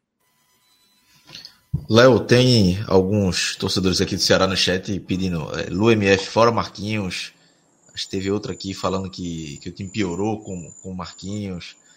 É, muita gente insatisfeita, né? E aí, hoje, tem, tem o dedo, tem a responsabilidade dele nesse empate. Qual, qual, aproveita, fala desse, desse contexto de Marquinhos e, e, já faz análise do jogo, né? Qual o tamanho da responsabilidade de Marquinhos nesse empate aí de 1 a 1 contra o Internacional? É, boa noite, Cláudio, Minhoca. É, eu cheguei e hoje, e até depois do jogo contra o The Strongest, eu fui cobrado muito pela minha opinião depois do jogo contra o Atlético Goianiense, que eu tuitei é, de, de, forma bem direta, dizendo que era o momento da diretoria não ter pudor e, e tirar o Marquinhos Santos, porque em quatro partidas o time não tinha apresentado sequer um lampejo de bom futebol. Dando sequência, em outro contexto, eu elogiei a postura do treinador no jogo contra o The Strongest, apesar de considerar a escalação inicial equivocada. E se provou equivocada porque justamente na, no baixar a estatura dele tirar a força física do time pelas escolhas dele, ele levou o gol de uma bola parada, que era uma bola forte do Deschamps, que todo mundo sabia. E no segundo tempo, com as alterações que aumentaram a estatura do time, ele colocando mais força física, com o Yuri Castilho, com o Zé Roberto, ele conseguiu a virada. Então, assim, eu dei o mérito eh, para ele por buscar a vitória. é, por, por, optar por tirar o, o Richardson e colocar um, o Richardson no Sobral e colocar um atacante, o Zé Roberto, que foi quem fez o gol da vitória. Mas é, é um elogio que fica, de certa forma, ele precisa ser ponderado, porque quem corrige bem a escalação é porque foi responsável por uma escalação inicial equivocada. É, e hoje eu até falava, fui assistir o jogo do estádio e eu falei, ó, hoje teve 10 minutos de futebol. Até o, o minuto 10, o Ceará é, mostrou pela primeira vez um, alguma organização. Assim, como eu, como eu já, já falei no pós-jogo contra o The Strongest, é, é uma condição adversa para a prática do futebol, as condições de La Paz. Então, assim, você analisar taticamente é muito é muito complicado. Assim, os jogadores são é, bem prejudicados na parte respiratória, na parte física. Então, assim, eu destaquei a, a, o acerto do Marquinhos Santos em relacionado à estratégia, em relacionado às mudanças é, que mudaram o resultado do jogo. Mas a gente não teve como fazer um elogio é, a produção do time, o futebol de toque, opções, organização tática, isso não houve. E hoje, nos primeiros 10 minutos, eu achei que existiu alguma organização tática, eu acho que existiu lógica na escalação dele. E, e foi um, um, um destaque positivo que eu fiz aqueles primeiros 10 minutos, porque como eu, eu reclamava sempre em todo pós-jogo que não existia, eu pedi a saída do Marquinhos, porque em quatro jogos não houve qualquer lampejo de futebol. E hoje existiu um lampejo de 10 minutos de futebol. É, é, e, e, considerando ainda mais, dando um peso positivo a isso, é, pelas ausências das peças tão fundamentais para o Ceará até. O Ceará hoje perdeu o Luiz Otávio antes do jogo, é, e aí isso é, é, potencializa esse efeito negativo, porque o Lacerda que entrou, entrou muito mal, entrou muito mal, assim, já dando spoiler, pior jogador em campo, e, e ele errou passe, ele errou saída de bola, ele teve uma hora que ele quis sair driblando e, e quase resultou no, no, no gol do Inter, ele se posicionou mal, o gol de cabeça foi pelo lado dele, apesar que o Zé Roberto, como o Minhoca destacou, é, era para estar tá marcando aquele segundo pau. E apesar de eu achar que o maior responsável pelo gol foi o Vinícius Machado, foi o Vinícius Machado, aquela bola ali claramente é dele. E, e o jogador, assim, se, se, não, se ele não chegou inteiro na bola, ele devia estar pelo menos próximo à bola. Ele não estava nem próximo à bola. O jogador cabeceou com tranquilidade de quem tinha o gol aberto e quase saiu um, uma jogada semelhante. É, e eu acho que ele fez as, as peças que ele escolheu para substituir o Vina, o Mendonça, é, foram interessantes, mostrou que ele buscou realmente algo. E, e mais um ponto de, de relativização é a perda do Eric. Assim, o Eric é, vem de uma boa partida né, contra o The Strongest e, e começou ali daquele jeito que a gente destaca do Eric, assim, tentando muito contra um, mas é, falhando menos do que o normal. Ele tentava, estava um jogo meio truncado, e principalmente porque a arbitragem foi completamente nociva hoje. E curiosamente a gente fazia um pré-jogo e, e, lá no canal Cash e, e, o Sérgio falou: olha, a arbitragem hoje é do Rodolfo Toss, que é, é um dos melhores árbitros do Brasil, na minha opinião. Aí eu falei, mas que contra o Ceará é. Eu fiz, aí botaram até postando até o corte no Twitter. Eu falando contra o Ceará, ele é uma coisa, assim, ele vira o pior árbitro do Brasil, assim. É impressionante como ele é, vai péssimo contra o Ceará. E ele picotou o jogo com, com muita faltinha, parando o jogo toda hora, enervando os jogadores.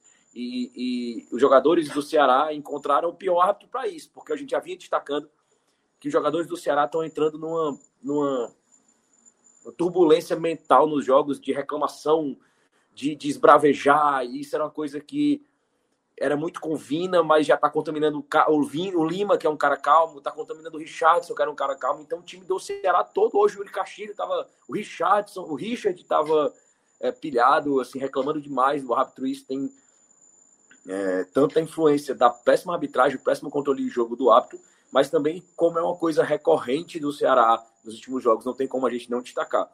E, e, e essa, é, essa falta de tranquilidade, de, de de cabeça fria durante o jogo, acho que ela pode ser atribuída a diversos fatores, a, a, a, não se sentir seguro com o esquema, a busca do resultado, a pressão de não vencer em casa, é, a perda de peças que são referenciais técnicos, a gente sabe que são jogadores, o Mendonça, o, Vina e o Luiz Otávio, assim, são três, as três referências técnicas do elenco do Ceará hoje.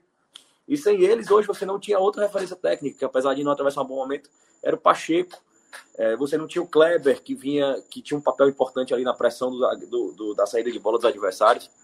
Então, é, eu esperava o Ceará muito mais bagunçado do que eu vi hoje.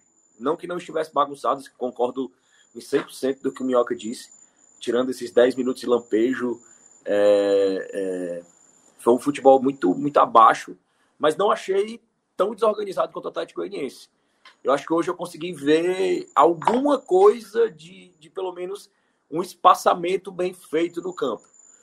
Então, após a perda do Eric, é, é, e eu achei a escolha pelo, pelo Kelvin infeliz, mas também pondero a, a falta de peças mesmo, mas como o Minhoca diz, assim, existiam outras opções que poderiam dar mais solidez, assim, porque o Kelvin ele nem agrega ofensivamente, nem agrega defensivamente, e acho que hoje ele atrapalhou. É, eu até brinquei no estádio com os amigos, eu falei assim, olha, tá difícil, assim, é melhor jogar com 10, porque o Kelvin ele tá marcando o Vitor, o, o, o, o Vitor Luiz. O Kelvin tá marcando o Vitor Luiz. O Vitor Luiz tá. Ele e o Kelvin estão é, ocupando um espaço de 3 metros quadrados do campo, assim. Tá um marcando o outro, colado. Então, assim, ele ocupava o mesmo espaço lateral, não conseguia avançar, viu a confusão. E tinha hora que o Lima caiu mais pela ponta, que uma linha reta de 12 metros tinha três jogadores do Ceará. Então o time estava muito. O, o, Inter conseguiu compactar muito o jogo. Assim, o Inter espremeu o Ceará durante um período ali do jogo, da primeiro tempo, onde o Inter conseguiu ser melhor. Que o Inter compactou o Ceará num trecho de campo muito pequeno ele, ele embolava aquele, aquele, aquele espaço de jogo e não permitia o Ceará tocar, porque o próprio Ceará se encaixotou ali pela falta de, de posicionamento dos jogadores. O Ceará se encaixotou e fez o jogo do Inter, porque ofensivamente, como o Ceará se encaixotou, ele não conseguia trocar passes, ele não conseguia abrir o jogo, inverter uma bola, e permitia que o Inter, com o Ceará encaixotado, explorasse a bola longa. Então, todas as bolas que o Inter colocava em profundidade ele saía na zaga, então era disputa de corpo. O Inter ganhava todas. Eu acho que muito pelo, pelo péssimo partida do, da, da zaga do Ceará. Sabe, o cara perdeu tudo. Todos os, os, os o, o, lance de corpo, de, de colocar na frente, disputa de bola, o Ceará perdeu tudo. É, e, e a parte hoje, a parte defensiva do Ceará foi muito abaixo. E se não fosse o time reserva do Inter, provavelmente o Ceará teria perdido hoje por um placar dilatado. Assim. Eu dificilmente acredito que o time do Inter perderia tantas oportunidades como o Inter teve em, em, em certo momento do jogo. Mas o, o, gol de, o gol do Ceará saiu no lance de pênalti, que para o torcedor do Ceará assim, é, é, um, é, uma comemoração muito contida assim, quando marca um pênalti para o Ceará. Porque eu sempre digo assim, que eu não, não conheço time no mundo para perder mais pênalti que o Ceará. O aproveitamento é. Pode botar aqui na casa de 50%. Perde um, faz um. Perde um, faz um. E e um lance de. Foi um lançamento do Gabriel Lacerda, e por isso que eu digo assim, foi o lampejo dele no jogo, assim, foi um lançamento muito bonito que o Yuri Castilho é, foi muito inteligente, assim, coroando a partida realmente que ele fez é, hoje, assim. Oi. Deixa eu só aproveitar que eu acho que assim, foi um lançamento que você está dizendo aí, mas é por isso que eu estou dizendo, talvez mais pela sagacidade do Yuri Castilho, porque se o Yuri Castilho não tem essa, essa ação, teria sido o lançamento errado. Não, é, assim, a, é, o, mas justamente, assim, foi um lance que eu estava muito perto no estádio, foi na minha frente o lançamento. Sim. O, o, Gabriel Lacerda, ele tem essa, essa qualidade, assim, de um lançamento, aquela Sim, bola ele é nisso, peso, assim, ele é. acha o ponto futuro, ele é muito bom.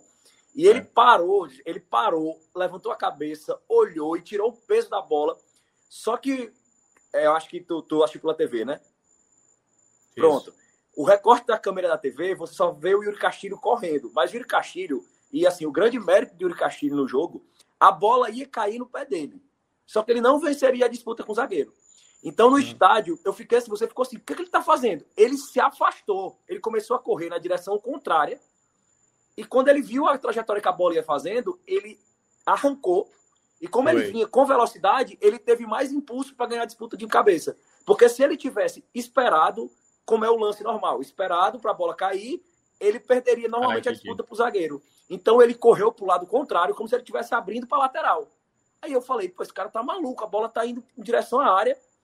então ele, na mesma hora, ele mudou a direção e como ele veio com muita velocidade, foi justamente o impulso que fez ele pegar aquela bola. Por isso, tanto mérito do Yuri Castilho naquela jogada. Ele foi muito Entendi. bem, esse Yuri Castilho. E, e, e foi o grande, para mim, o grande responsável pela, pela produção ofensiva do Ceará hoje. Eu acho que o Lima tentou muito, mas, mas o Lima se, se ressente muito quando não tem um, um jogador para dialogar com ele, quando ele não acha essa peça. E não necessariamente essa peça tem, o Vina, tem que ser o Vina, costuma ser o Vina, mas às vezes é o Nino, às vezes é um lateral que está num bom momento, às vezes é um centroavante que faz uma parede. O Lima ele depende muito do diálogo com o jogador. E assim, hoje ele, ele, ele tentou com todo mundo. Tinha hora que você viu o Lima caindo muito mais pela direita, ele centralizando mais, caindo mais pela esquerda. E, e na tentativa desesperada de achar um jogador para dialogar com ele, porque no primeiro tempo o Zé Roberto foi uma peça é, é, que praticamente não jogou, né? Ele observou o jogo ali e até apesar do segundo tempo ter, ter melhorado um pouquinho mais, brigado mais. Mas... É, no, prime no, primeiro, né, Léo? Teve uma vez que ele sofreu uma falta, bateu rápido para o Nino, o Nino jogou para a área, mas o cruzamento acabou passando. Foi a jogada Exatamente. mais efetiva. Exatamente. E... Mas é, foi no segundo tempo isso aí. Foi, foi no, segundo, segundo tempo. tempo. Né? O, Nino, o Nino chutou, né? Chutou, o Nino chutou cruzado e passou assim muito perto. Foi, foi no e segundo, o, é o, o Zé Roberto, ele é um jogador, cara, muito inteligente. Eu acho o Zé Roberto muito inteligente. Então, assim, é uma peça que eu acho que tem que ser mais aproveitada nesse tipo de momento quando realmente falta peça. Quando o time está travado. Às vezes, quando o Zé Roberto ele entra no jogo, ele é justamente essa peça do desafogo, assim, por, por ser um cara muito inteligente com a bola no pé. Porque o Zé Roberto dificilmente ele tem uma péssima partida quando a bola chega nele. Ou ele some ou ele consegue achar o espaço, ele consegue dar o passe, ele consegue infiltrar, ou ele some, ele não tem meio termo. Então, no segundo tempo, ele, ele fez, ele teve dessas duas nuances no mesmo jogo. É, no primeiro tempo ele foi nulo e no segundo tempo ele foi essa peça que dialogou, que, que bateu a, sofreu a falta, bateu rápido.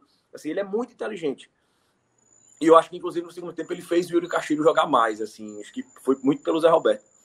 Mas é, o gol do Inter, mais uma vez, a arbitragem é, pilhando jogadores. Tiveram dois lances onde o Ceará, logo depois que o Richardson tinha sido amarelado, que o, que o Ceará iniciou um contra-ataque em velocidade e o jogador do Inter parou a jogada, assim, aquele totalzinho, assim, para matar a jogada e não levou cartão amarelo. E eu, foi uma, e a sequência da outra já teve. E nas duas, é, se eu não me engano, a primeira, pelo menos, era um jogador que já estava amarelado. Então ele claramente não deu o amarelo por, porque era a expulsão do jogador ali. Claramente ele parou a jogada de contra-ataque. E ele devia ter, poder ter avaliado isso melhor. E o lance do, do, do gol do Inter surge de uma falta do Richardson que não foi falta. Claramente não foi falta. E isso não diminui nem em nada a falha, que para mim aquela bola ali era, era do Vinícius, assim, uma bola na pequena área, no segundo pau, e, e o zagueiro conseguiu, e o Moisés conseguiu cabecear com toda liberdade, e inclusive reforça o erro, porque a jogada praticamente se repetiu minutos depois, sendo uma jogada de escanteio. Então eu acho que com a entrada do Kelvin, é, o Ceará perde ainda mais por essa confusão em campo, e, e, tanto que o Kelvin chegou a ser substituído no próprio jogo. E, e, outra crítica assim que eu acho que pesa muito sobre o Marquinhos Santos é a demora em mexer. Assim, ele demora muito para mexer, demora muito para mexer. Ele estava com quatro substituições até os 36 do segundo tempo. 34, 35. E ele, na verdade, ele começou, ele chamou os jogadores aos 34, né? Porque assim, demorou também uns 3 minutos para o juiz autorizar a substituição. Assim, um absurdo. Nunca vi. Foi, demorou muito. Nunca vi, cara, os jogadores parados e aquecendo. E aliás, Léo, teve dois momentos que eu, tipo assim, tinha bola na área do Ceará. E eu falei, agora o Peixoto entra, porque o Peixoto Exatamente. tem um bom jogo aéreo. E aí as, foi dois momentos, duas jogadas aéreas que o Ceará tinha de jogada alçada na área do Inter e o Peixoto foi entrar depois dessas duas jogadas. Depois, exatamente. E, e, e, foi algo que chamou a atenção justamente por isso. Porque era, eu, você imaginava que a bola parou, não só porque parou, porque o jogador que entrar era um jogador de bola parada, um jogador de bola aérea. E, é. e o árbitro não autorizava e os jogadores aquecendo. Tinha hora que você via que o Peixoto estava meio confuso, assim, que ele tinha parado de aquecer e voltou a aquecer ali. Para entrar, ele voltou a aquecer. Então, é, a demora do, Mar do Marquinhos Santos em mexer incomoda muito, incomoda muito. E, e, concordo com você em relação ao João Vitor, assim, é um jogador que não está pronto, não está pronto. Eu acho que é, é, um jogador que o clube teve muito cuidado, que tratou como uma joia, mas eu, eu, eu aquela coisa, né? O Ceará, às vezes, a torcida atribui muito ao fato de ah, maturou, maturou demais até que o jogador não virou uma realidade. Ele sente muitos problemas físicos e eu acho que o João Vitor ele, tá, ele é um jogador rápido, é um jogador de drible, de explosão e, e ele sempre parece que está pesado, ele sempre parece que está acima do peso. E o João Vitor tem, tem já há algum tempo surgem informações de muitos problemas extra-campo, assim.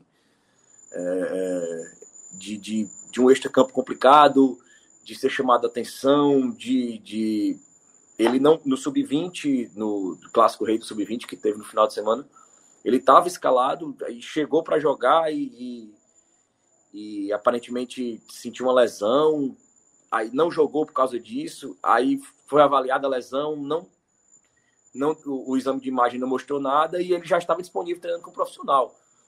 Entendeu? Então, assim, é, é, coisas de, de aquele campo clássico, de chegar atrasado na partida para se apresentar para a partida e, e, a vida é este campo complicada. E, e hoje é, foi uma, foi uma, uma entrada triste, assim, de, de errar tudo, de afobar, de, de prender demais a bola em um jogo que estava truncado. É, o Inter fazia muita cera, assim, desde o primeiro tempo e no segundo tempo foi uma é. coisa ridícula. É, tinha hora que dava a impressão que tinha caído um raio no campo, assim, tinha três, quatro caídos, e o árbitro foi muito conivente com isso, porque ele deu oito minutos. Durante esses oito minutos, teve uns dois minutos de paralisação, tinha hora que tinha dois jogadores do Inter caído, e ele não acrescentou nada, assim, praticamente nada. O Inter parou o jogo quando quis. É, e no final do jogo já não existia mais. Já, a gente já sempre cobrava, né? Que o Ceará tinha praticamente não tinha qualquer arranjo tático visível com o Marquinhos Santos. E no final do jogo, muito menos. Assim, era bola alçada à área, bola alçada na área. E, e foram bolas que o Ceará ainda chegou a levar um perigo. O gol do, do Yuri Castilho foi muito comemorado no estádio. Assim, foi uma pena aquele, aquele gol não ter, não ter sido validado ali por pouco, mas foi um gol muito comemorado no estádio. É, pela partida que o Yuri Castilho vinha. Ele tomou pela... amarelo, né? Ele tomou, tomou amarelo, amarelo na jogada e o gol foi anulado. É, é... E, e ele e, e, é um jogador que eu já, a gente já vinha destacando que ele estava em crescimento assim desde, é. desde o jogo contra o São Paulo ele vem sempre consistente né a gente destacou já naquele jogo contra o São Paulo a gente destacou num jogo no clássico rei onde ele claro. substituiu o Vina e fechou aquele espaço pela esquerda e pela direita e hoje ele foi muito bem fechando aquele espaço assim desde o começo do jogo assim ele marcando é, recuperou algumas bolas ali então ele vem sendo uma peça que vai se, se estabelecer contra o Testão, já chegou já, chegou aí bem é, e hoje Possivelmente foi... vai ser titular, né, Léo? Possivelmente o Eric de fora, ele deve ser o titular na quarta-feira. Possivelmente deve ser titular quarta-feira. E eu, e eu e o Mendonça deve voltar também. Então eu acho que por, por, por vias tortas, é, o Mendonça aqui, que já treinou com bola né, ontem, é, provavelmente estaria liberado para esse jogo, mas é, acho que é o, o, a informação que o departamento médico preferiu priorizar o jogo de quarta-feira, poupar ele para ele estar em melhores condições. E foi algo que eu comentei antes, assim, se, se foi uma decisão, porque ele treinou normal, é, participou, inclusive tem imagens do treino, ele fazendo, participando de várias disputas de bola, divididas mais duras, e, e participou do treino normal com bola. Então se imaginava assim, se eu preferia ter o Mendonça hoje por 20, 25 minutos do que eu não acho que 25 minutos hoje faria muita diferença para o que ele vai apresentar no clássico de quarta-feira, a não ser que eh, a gente faz muito paralelo com a situação do Vina, ou é o clássico dos Strongers. Não, porque eu tava com o clássico na cabeça, é. porque o Vina saiu machucado naquele jogo contra o São Paulo, Foi. e ele ficou tratando, não treinou e só e pegou em bola. Isso, ele pegou em bola no clássico. O Mendonça não, ele já fez treino com bola. Então, se ele fez Isso. treino com bola, é a situação normal de jogo. Então ele poderia ter hoje 25 minutos, 20 minutos, e eu acho que teria ajudado muito nessa, nessa, nessa bagunça. Acho que teria ajudado até ele a retomar a confiança é, para o jogo de quarta-feira. Mas é, eu acho que a gente desce um degrauzinho assim.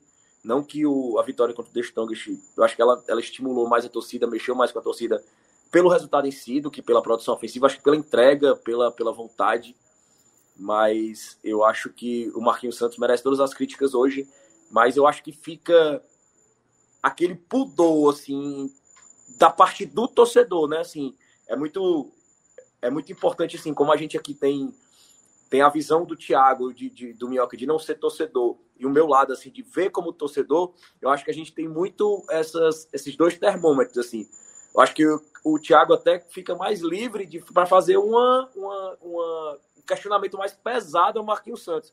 Eu acho que o torcedor ele fica com um pouco mais de pudor é, é, devido a esses, todas essas lesões, elas têm uma situação de jogo diferente, as peças importantes que ficaram e, e por ter pelo menos havido um lampejo, assim. Mas a pressão sobre o Marquinhos Santos é enorme.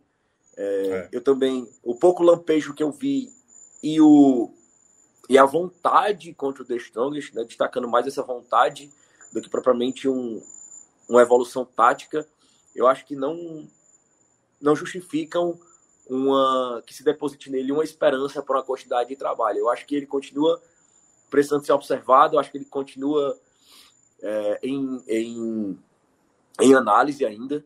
Eu acho que a gente não, não avançou nada, mas pelo menos dessa vez eu não posso mais dizer que não existiu sequer um lampejo de futebol. Hoje a gente pode dizer que existiram 10 minutos de futebol. O que eu não acho que são suficientes para a gente imaginar que, que vai existir um crescimento, que ele tendo mais tempo para isso, é, a gente vai perceber em algum momento esse, esse futebol, essa evolução, essa, essa melhor organização tática. É, mas hoje a gente fica com um pouquinho de pudor, assim, pelo lado do torcedor, de bater mais pelos desfalques e pelo nível dos desfalques, né? Você está falando em perder o Vina, perder o Mendonça e perder o Luiz Otávio. É ali uma peça em cada setor do campo, assim, é como você tirou uma peça importante em cada núcleo do campo, né? Você tirou uma da defesa, você tirou um no ataque um, e, um, e um meia ali que é atacante. Então, e no gol, Léo. E no assim, gol, é, jogando com o terceiro goleiro. Muito, e até é. principalmente que eu acabei de falar que, claramente, para mim, o gol passa pela falha do Vinícius. Então, assim, terceiro goleiro. Então, assim, é. eu acho que é o único é, é escudo que ainda existe para o Marquinhos Santos. É, foi essa situação, assim. Mas, em geral, zero evolução. Aliás, até para a gente já vai entrar nos detalhes, nos destaques, né, Cláudio? E aí, só para pontuar ainda uma questão quanto a isso que o Léo estava mencionando, do do, do, que, do que, que ainda vá lá, dá para dá escapar um pouco desse questionamento em cima do Marquinhos, né? Realmente as ausências ela, ela pesam muito. E eu sempre ressalto aqui, cara, não dá para comparar ele com o Dorival, o Dorival conseguiu muito mais. É porque o Dorival também chegou a ter esse momento. O Dorival teve. Nossa senhora, eu sempre lembro do jogo do Flamengo. O jogo do Flamengo, eu falei, cara, como é que o Ceará vai fazer o meio de campo dele, pô? Não tem. Tanto é que o Lucas Ribeiro, o único jogador que tinha de volante naquele jogo, acho que era só o Richardson, né? Só o Richardson era é. volante naquele jogo, de, de, ofício, né? De ofício. Porque Lucas Ribeiro foi improvisado, no segundo tempo ele traz o, o Vitor Luiz. Então, assim, eram muitas dificuldades e ele fez o, o Ceará contra o Flamengo jogar melhor. O Ceará jogou melhor. O time melhor tinha padrão, né? O time tinha um é. padrão. O time, o time é, é, eu, eu, para mim, o que eu sinto mais diferença em relação ao Dorival Júnior é, é como se assim, seu, seu time está sem. É, perdeu cinco peças que são titulares. Mas quando você pega aquela pranchetinha, os botões não tem nome. É você Isso. dispôs o seu time como ele deve ficar em campo. É. O Dorival, a peça importante vinha, saía, mas ele colocava uma peça no tabuleiro que ele mantinha o desenho. O do Marquinhos Isso. não existe desenho. E, não existe e que os jogadores desenho. E que os jogadores, por, por exemplo, a, a escolha que o Dorival fez naquele jogo contra o Flamengo não foi boa. Lembra que a gente criticou muito a escolha pelo Lucas Ribeiro? O Ribeiro fez um primeiro tempo horroroso. Aí ele conserta trazendo o Vitor Luiz exatamente é, para consertar mais. E tinha outro jogador que agora está me fugindo o nome. Teve um outro jogador que ele escolheu também jogar ali pelo, pelo meio. É, e aí, para fechar, é, Cláudio, para a gente falar, passar para os destaques, é, o Ceará precisa acordar. Claro que, olha que curioso, com a derrota do Palmeiras agora para o Atlético Paranaense, o Ceará é a equipe atualmente da Série A com maior tempo sem perder. Só que desses 11 jogos são nove empates, né? Esses cinco empates, o Marquinhos não ganhou nenhum jogo, mas também não perdeu. Você não consegue se distanciar do Z4, né? Assim, respirar. E é aquela coisa, basta o. Porque assim, eu acredito que o Ceará vai garantir a classificação contra o The Strongest. Porque é aquela coisa, se o Ceará se enroscar com o The Strongest, já é demissão. Tchau, quarta-feira, ó, Marquinhos, valeu, obrigado, até mais, tal. Mas tudo indica que ele vai se classificar e ele não vai ser demitido, obviamente, porque vai estar classificando a equipe para as quartas da Sul-Americana. O próximo jogo contra o Fluminense vai ser um jogo dificílimo. O Fluminense já não tem mais nada para jogar, só está focado na Série A. Venceu hoje muito bem o Corinthians, um Corinthians também é, bastante modificado. E é bom lembrar que talvez o Ceará também possa ir modificado contra o, o Fluminense fora de casa, porque também vai ter o clássico daqui a 10 dias, então o Ceará pode ter também alguns jogadores sendo poupados. Não vai ser um jogo tão simples. Então, é por isso que essa semana para o Ceará pode ter um momento de alegria com a classificação para umas quartas de final de Sul-Americana, mas ao mesmo tempo, no outro final de semana, contra o Fluminense, com o Maracanã lotado, que vai ser a despedida do Fred, né? Fred, aliás, fez até gol hoje. Não vai ser um jogo tão simples. E aí, você vem de uma sequência de empates. E aí, se por acaso acontecer uma derrota no Maracanã para o Fluminense, é, que eu já, já, digo logo de cara, eu acho que o Fluminense é o favorito para a próxima semana, porque eu também nem sei qual time que o Ceará vai colocar em campo.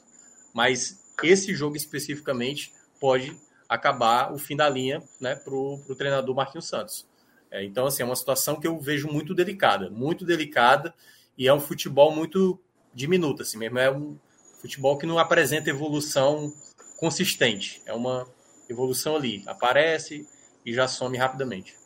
E o jogo de quarta-feira, ele tem um papel para o Marquinhos, que é aquele papel muito ingrato, assim. É um adversário excelente, um estádio Não, é. lotado, com um cenário de classificação possível, acessível, mas que quando se, se vencer, vencer bem, jogando bem, vai ter o, aquele veja bem, né? Pô, o time é, é não. É, não, Léo, vai ser aquela vitória assim, que ele o Marquinhos, eu acho que ele tá com a, com a, a folha dele assim para demissão, já, já tá ali, entendeu? Só que é que tá, ou ele já vai assinar na quarta, ou ele antecipa na quarta-feira, porque assim, meu amigo, se for para pênalti, já é assim, um absurdo tremendo, assim. Levar esse partido para já, já é absurdo.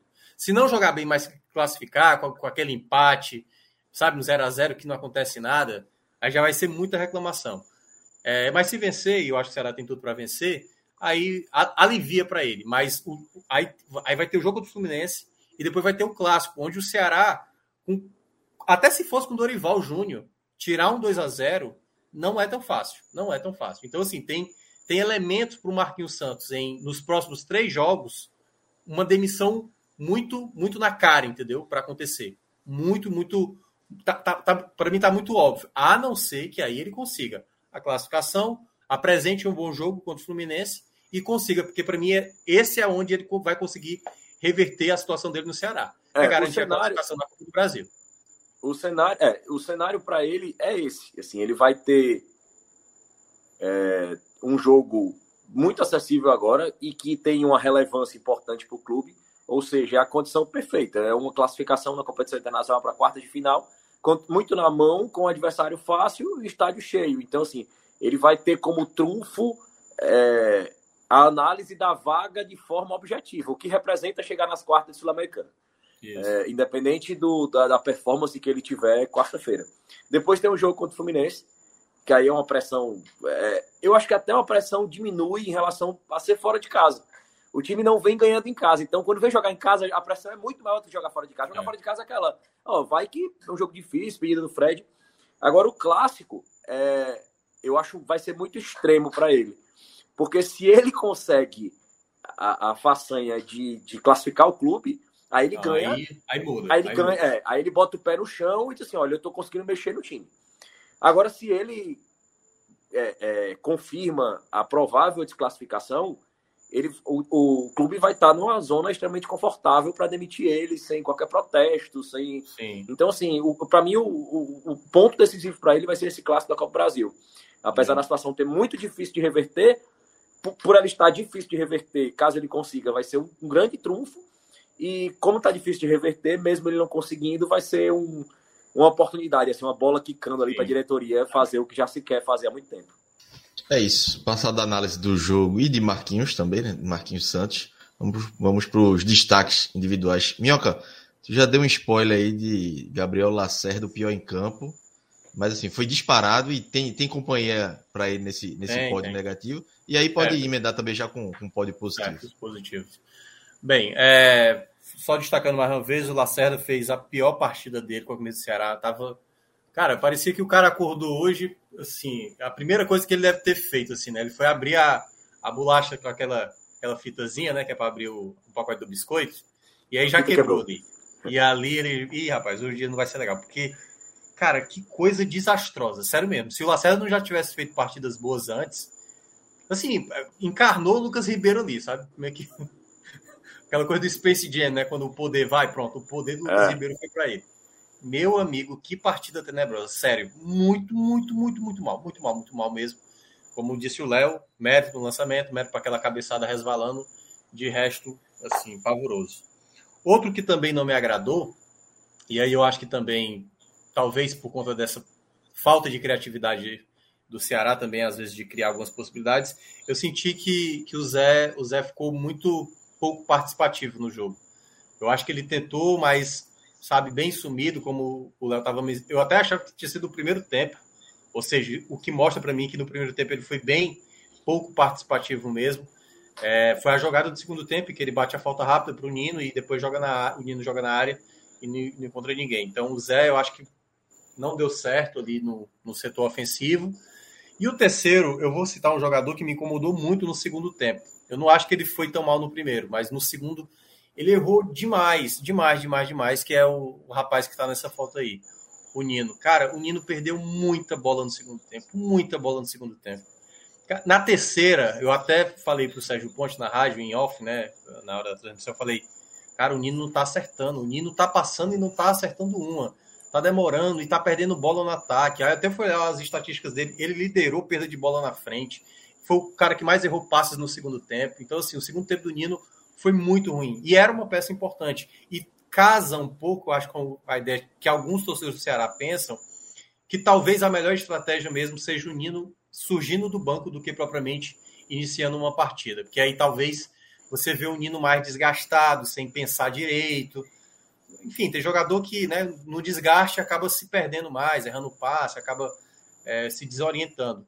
Eu acho que a melhor ideia mesmo é ter Michel Macedo como titular, seria meu titular hoje, assim, no Ceará ideal, e aí o Nino sempre como uma peça para uma necessidade de um jogo que você pudesse ir para cima e tal. Mas o Michel, eu acho que é hoje é o lateral mais equilibrado, mais equilibrado. O Nino talvez seja o lateral mais agressivo, né? Mas eu acho que o Michel Macedo, que vem mostrando nos últimos jogos, é porque ele sentiu lá no jogo lá da Bolívia, mas para mim eu manteria o Michel Macedo como titular é, do Ceará hoje. O lado positivo, né? Yuri Castilho, sem sombra de dúvida, jogou demais e eu acho que o Ceará ganha agora um atleta e eu não tenho dúvida de falar essa frase, porque até quando é, o, o, Eric, por exemplo, Cláudio, jogou muito bem no jogo contra o The Strongest, eu tinha dado uma certa ponderada, porque eu tinha falado assim, não, peraí, vamos ver um pouquinho mais de jogo, porque hoje ele, ele teve tomada de decisão assertiva. É, e aí o jogo hoje que a gente poderia ver o Eric mais assim, ele acaba se lesionando muito cedo, né? Então não deu para ver a continuidade. E aí ele se lesiona, a gente não sabe quanto tempo vai levar. Isso pode tirar de novo a confiança dele, a gente não tem certeza de como ele vai voltar e de quando ele vai voltar. É, mas a questão do Yuri Castilho, não. Eu, como disse o Léo, ele já vinha apresentando aqui e ali uma certa, uma certa qualidade, entendeu? No segundo tempo, por exemplo, eu senti ele mais cansado, ele até errou algumas vezes, mas o gol que ele faz, a maneira como ele vibra, dá para ver que tá, ele está se mostrando um cara muito dedicado para melhorar. E hoje eu acho que. E ele, ele pediu, cara... é, só informação, meu, ele é, já há alguns, algumas semanas atrás apareceu a negociação para o Yuri é, e o clube questionou ele e ele insistiu. Não, eu quero ficar, eu quero ajudar, eu, eu, eu tô devendo aqui, assim, e ele está trabalhando para isso, assim. E, a, e só para só pra te, até para contextualizar, a gente, a gente já elogiou o Eric em algumas partidas, os dois ao mesmo tempo, e a Sim. gente nunca apontou essa expectativa de recuperação do Eric, como a gente apontou do Yuri Castilho já é desde é o jogo contra o São Paulo. Quem a gente apontou uma recuperação igual a do Castilho foi o Kleber. E ela se confirmou, assim. A gente já foi, apresentou isso. no terceiro quadro. Eu acho que as situações semelhantes são essas duas. Do Eric ainda não. É, é, é, é, é nesse ponto mesmo, Léo, que eu fico pensando. Porque, assim, dá para ver... É porque, assim, o, o caso do Eric era, era curioso. Cláudio, Cláudio mais do que ninguém conhece bem, né? O Eric, o Eric às vezes faz assim um bom jogo e aí você vê no jogo seguinte ele de novo tá mais preocupado com a com a firula do que propriamente com a efetividade, com a, com a coisa do acertar, né? Às vezes. E eu acho que ele tava, o Eric estava migrando para esse momento. É por isso que eu estava dizendo, faltava outro jogo na sequência para mostrar que ele poder, pudesse estar na evolução. Já o, o, Yuri, o Yuri Castilho, ele, ele já mostrou hoje um entendimento de jogadas mesmo, entendeu? E que ele já mostrava ali vestígios em outros jogos. E eu acho que esse jogo, eu acho que é aquele jogo que o torcedor dá um, dá um voto de confiança mesmo nele assim na próxima partida. Possivelmente, não é certo, mas possivelmente ele deve ser titular no jogo da quarta-feira. E é o cara que eu acho que o torcedor tem que abraçar, apoiar, sabe? Porque, como disse o Léo, se ele fez questão de ficar, e seria muito fácil para ele dizer assim, cara, quer saber? Eu posso até tentar, mas a chance, porque se eu cometer um erro de novo, vem de novo a enxurrada de crítica. E eu achei muito corajoso da parte dele ter essa escolha, né? O fato de, de, de, continuar e a maneira como ele, tudo bem, o gol foi anulado, mas a maneira como ele vibra, ele vai ao torcedor, cara, ele quer muito estar tá para esse momento do Ceará. Ele quer terminar essa temporada, ele quer fazer o melhor, ele sabe do potencial que ele para chegar no Ceará pelo que ele apresentou contra o CSA. Então, acho que é um, um garoto que tem que tem tudo para colaborar, certo? Não, não diria para ser fundamental, ser importante tal qual é Mendonça, Vina, Lima, esses caras não. Mas é um jogador que eu acho que o Ceará está ganhando para esse momento. E olha que, claro, né, o Ceará está fazendo contratações. Hoje o Vasquez, pela primeira vez, já estava lá na Arena Castelão, nova contratação do Ceará, a mais recente divulgada. Já estava lá, mas só no dia 18, e essa janela, meu amigo, nossa senhora, para quem não tem banco, como era o Ceará hoje, essa janela está demorando demais, assim, não vai, como disse hoje o Sérgio Ponte, dá 1 de agosto, mas não chega 18 de julho. Impressionante. É, e o terceiro nome que eu vou ficar é, deixa eu dar uma olhada, eu tinha até, ah, não, é, é aliás, só falei um, né, não falei nem, nem o segundo aí, mas deixa eu, deixa eu só repassar aqui, ah, é, é eu, vou, eu vou ficar com o Vinícius Machado, mesmo com a falha dele, as duas falhas que ele cometeu, mas eu acho que teve três momentos que ele foi muito importante. Assim. O Ceará, no momento de mais dificuldade defensiva, ele teve que fazer três defesas importantes. É, ele ainda é um goleiro inseguro, um pouco natural. Aliás, ele fez uma jogada no segundo tempo que eu, meu amigo, acho que ele, ele gelou, gelou aquele, aquela Arena Castelão, que é quente pra caramba. Naquele momento. Um silêncio semelhante ao, silêncio semelhante ao gol do Léo Gamalho em 2013. Porque, do lado de Arapiraca. Cara, ele foi tentar dar um drible. Deu certo, certo? A bola acabou não, não sendo tomada dele, mas ele tem essa dificuldade às vezes. Eu, aí eu acho que é com o tempo ele tem que entender e obviamente os companheiros dele, principalmente de defesa, tem que alertá-lo, né, para essas bolinhas que passam na pequena área que tem que ser dele e principalmente quando a bola for recuada, ele não perder muito tempo, principalmente ele que não tem o trabalho com os pés tão bem diferenciado, assim como alguns goleiros de nível melhor acabam apresentando. Mas eu vou citar ele porque eu acho que ele fez defesas importantes no momento onde o Inter poderia até ter é, tranquilizado mais a partida, né? até aberto o placar primeiramente tudo mais, mas eu gostei dele com as defesas.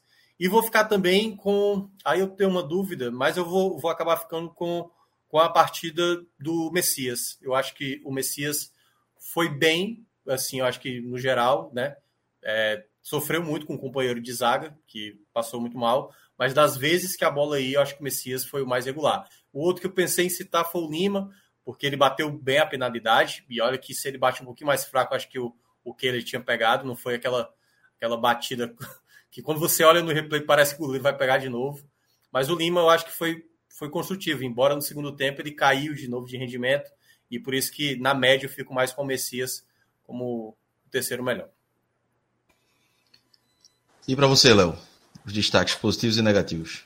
Os, os, pelos negativos, eu, eu, vou, vou colocar, fazer o caminho inverso aí, vou trazer o Vinícius Machado para os negativos. Eu acho que apesar é, das, das intervenções que ele fez, importantes, apesar de não ter achado o jogo dele com o pé hoje tão inseguro, eu acho que ele foi muito seguro no jogo contra o pé hoje, com o pé hoje, tirando aquele risco, mas foi um erro no jogo, assim, um risco no jogo pelos, com os pés que ele escolheu tomar, assim, não foi como ele estava fazendo antes, errando chute, errando passe. É, inclusive, eu acho que o gramado do Castelão hoje estava numa condição melhor. Assim, fazia alguns, algumas semanas que eu não ia ao jogo ao vivo, umas duas semanas, E hoje eu achei melhor, inclusive depois de muito tempo eu não via molhando o, o gramado antes da partida, que, que isso prejudicava, né? Não estavam fazendo isso mais. E hoje voltaram a fazer. Então, é, eu acho que isso até ajudou o jogo com os pés contra o Vinícius, mas em terceiro é, eu vou colocar o Vinícius como. como porque ele, as falha, a falha dele foi decisiva para o jogo. E ele repetiu a mesma falha em sequência. Assim. Não foi ele que evitou o, o gol se repetir, o replay do gol se repetir. Ele fez a mesma coisa, ele deixou a bola passar. Ali foi uma situação no acaso ali que o, que o Vitor Luiz segurou na linha, bateu no Gabriel Lacerda, etc. É, em segundo, o, o Kelvin. Eu acho que o Kelvin foi uma peça nula, uma peça sem compreensão tática qualquer. Ele não se encontrou, ele não se posicionou, ele não buscou jogo. Teve um lampejo de cinco minutos ali onde ele achou uma ou duas bolas, mas muito. Tem hora que o campo, teve hora que o se eu não me engano, o Yuri Castilho passou sozinho, abriu o campo só, era assim, um passe bem fácil. E ele virou a bola e tocou de lateral. Teve uma hora que o Richard ficou apontando assim: é, a bola é aqui, é aqui. E, e, e, o Kelvin, a leitura de jogo do Kelvin é muito péssima, assim, é o eterno nota 6. É o eterno nota 6, assim, você não vai ver ele fazendo uma grande pichotada, mas você não vai fazer ele fazendo uma grande jogada. Ele é um nota 6. Assim. Ué, rapidinho, é assim, é porque quando você sempre assim, é péssimo com nota 6 não combina. Péssimo é para ser 4, é para ser 3. Não, mas Seis é regular ainda. É, o Kelvin nem foi tão péssimo assim. Mas foi entre os piores, assim, porque ele é o eterno nota 6. Ele não faz nada diferencial. Ele é aquele que engana. Ele não erra um passo. Talvez o teto dele seja 6, não. O teto é... dele seja o 6. Ele é, o cara que toca de lado. Ele, ele, é o cara que toca de lado. É o é. cara que chega na marcação, apesar de não recuperar a bola. É o cara que, se você olhar o jogo, assim, não, aquele cara não tá atrapalhando. Você não percebe ele atrapalhando claramente. E, e o pior da partida, o Gabriel Lacerda, sem dúvida, é, inclusive, foi a crítica que a gente fez à péssima partida defensiva do Ceará é, foi pelo nível baixíssimo do Gabriel Lacerda. Não pela defesa como toda. Assim, a defesa cedeu espaços pela, pela péssima partida do Gabriel Lacerda.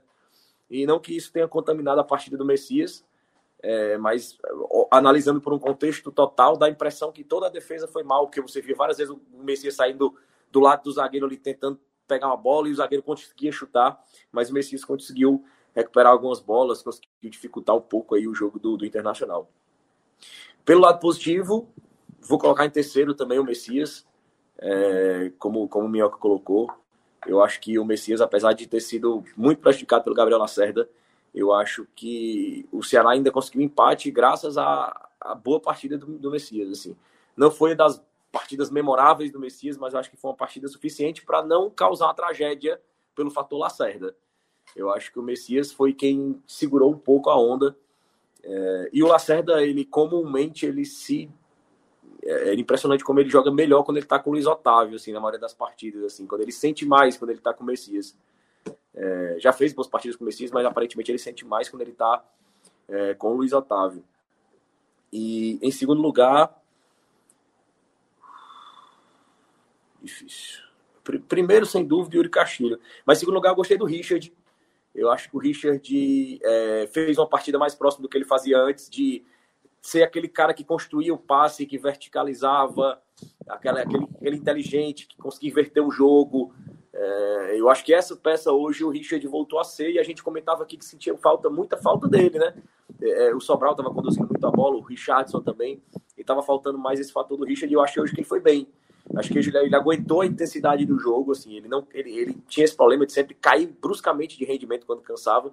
Eu acho que hoje não, ele segurou bem, aguentou bem o jogo. E o melhor da partida, Yuri Castilho, sem dúvida. É, e, e, eu, e, era exatamente a mesma observação que eu ia fazer, o Minhoca fez, e eu assino embaixo, assim.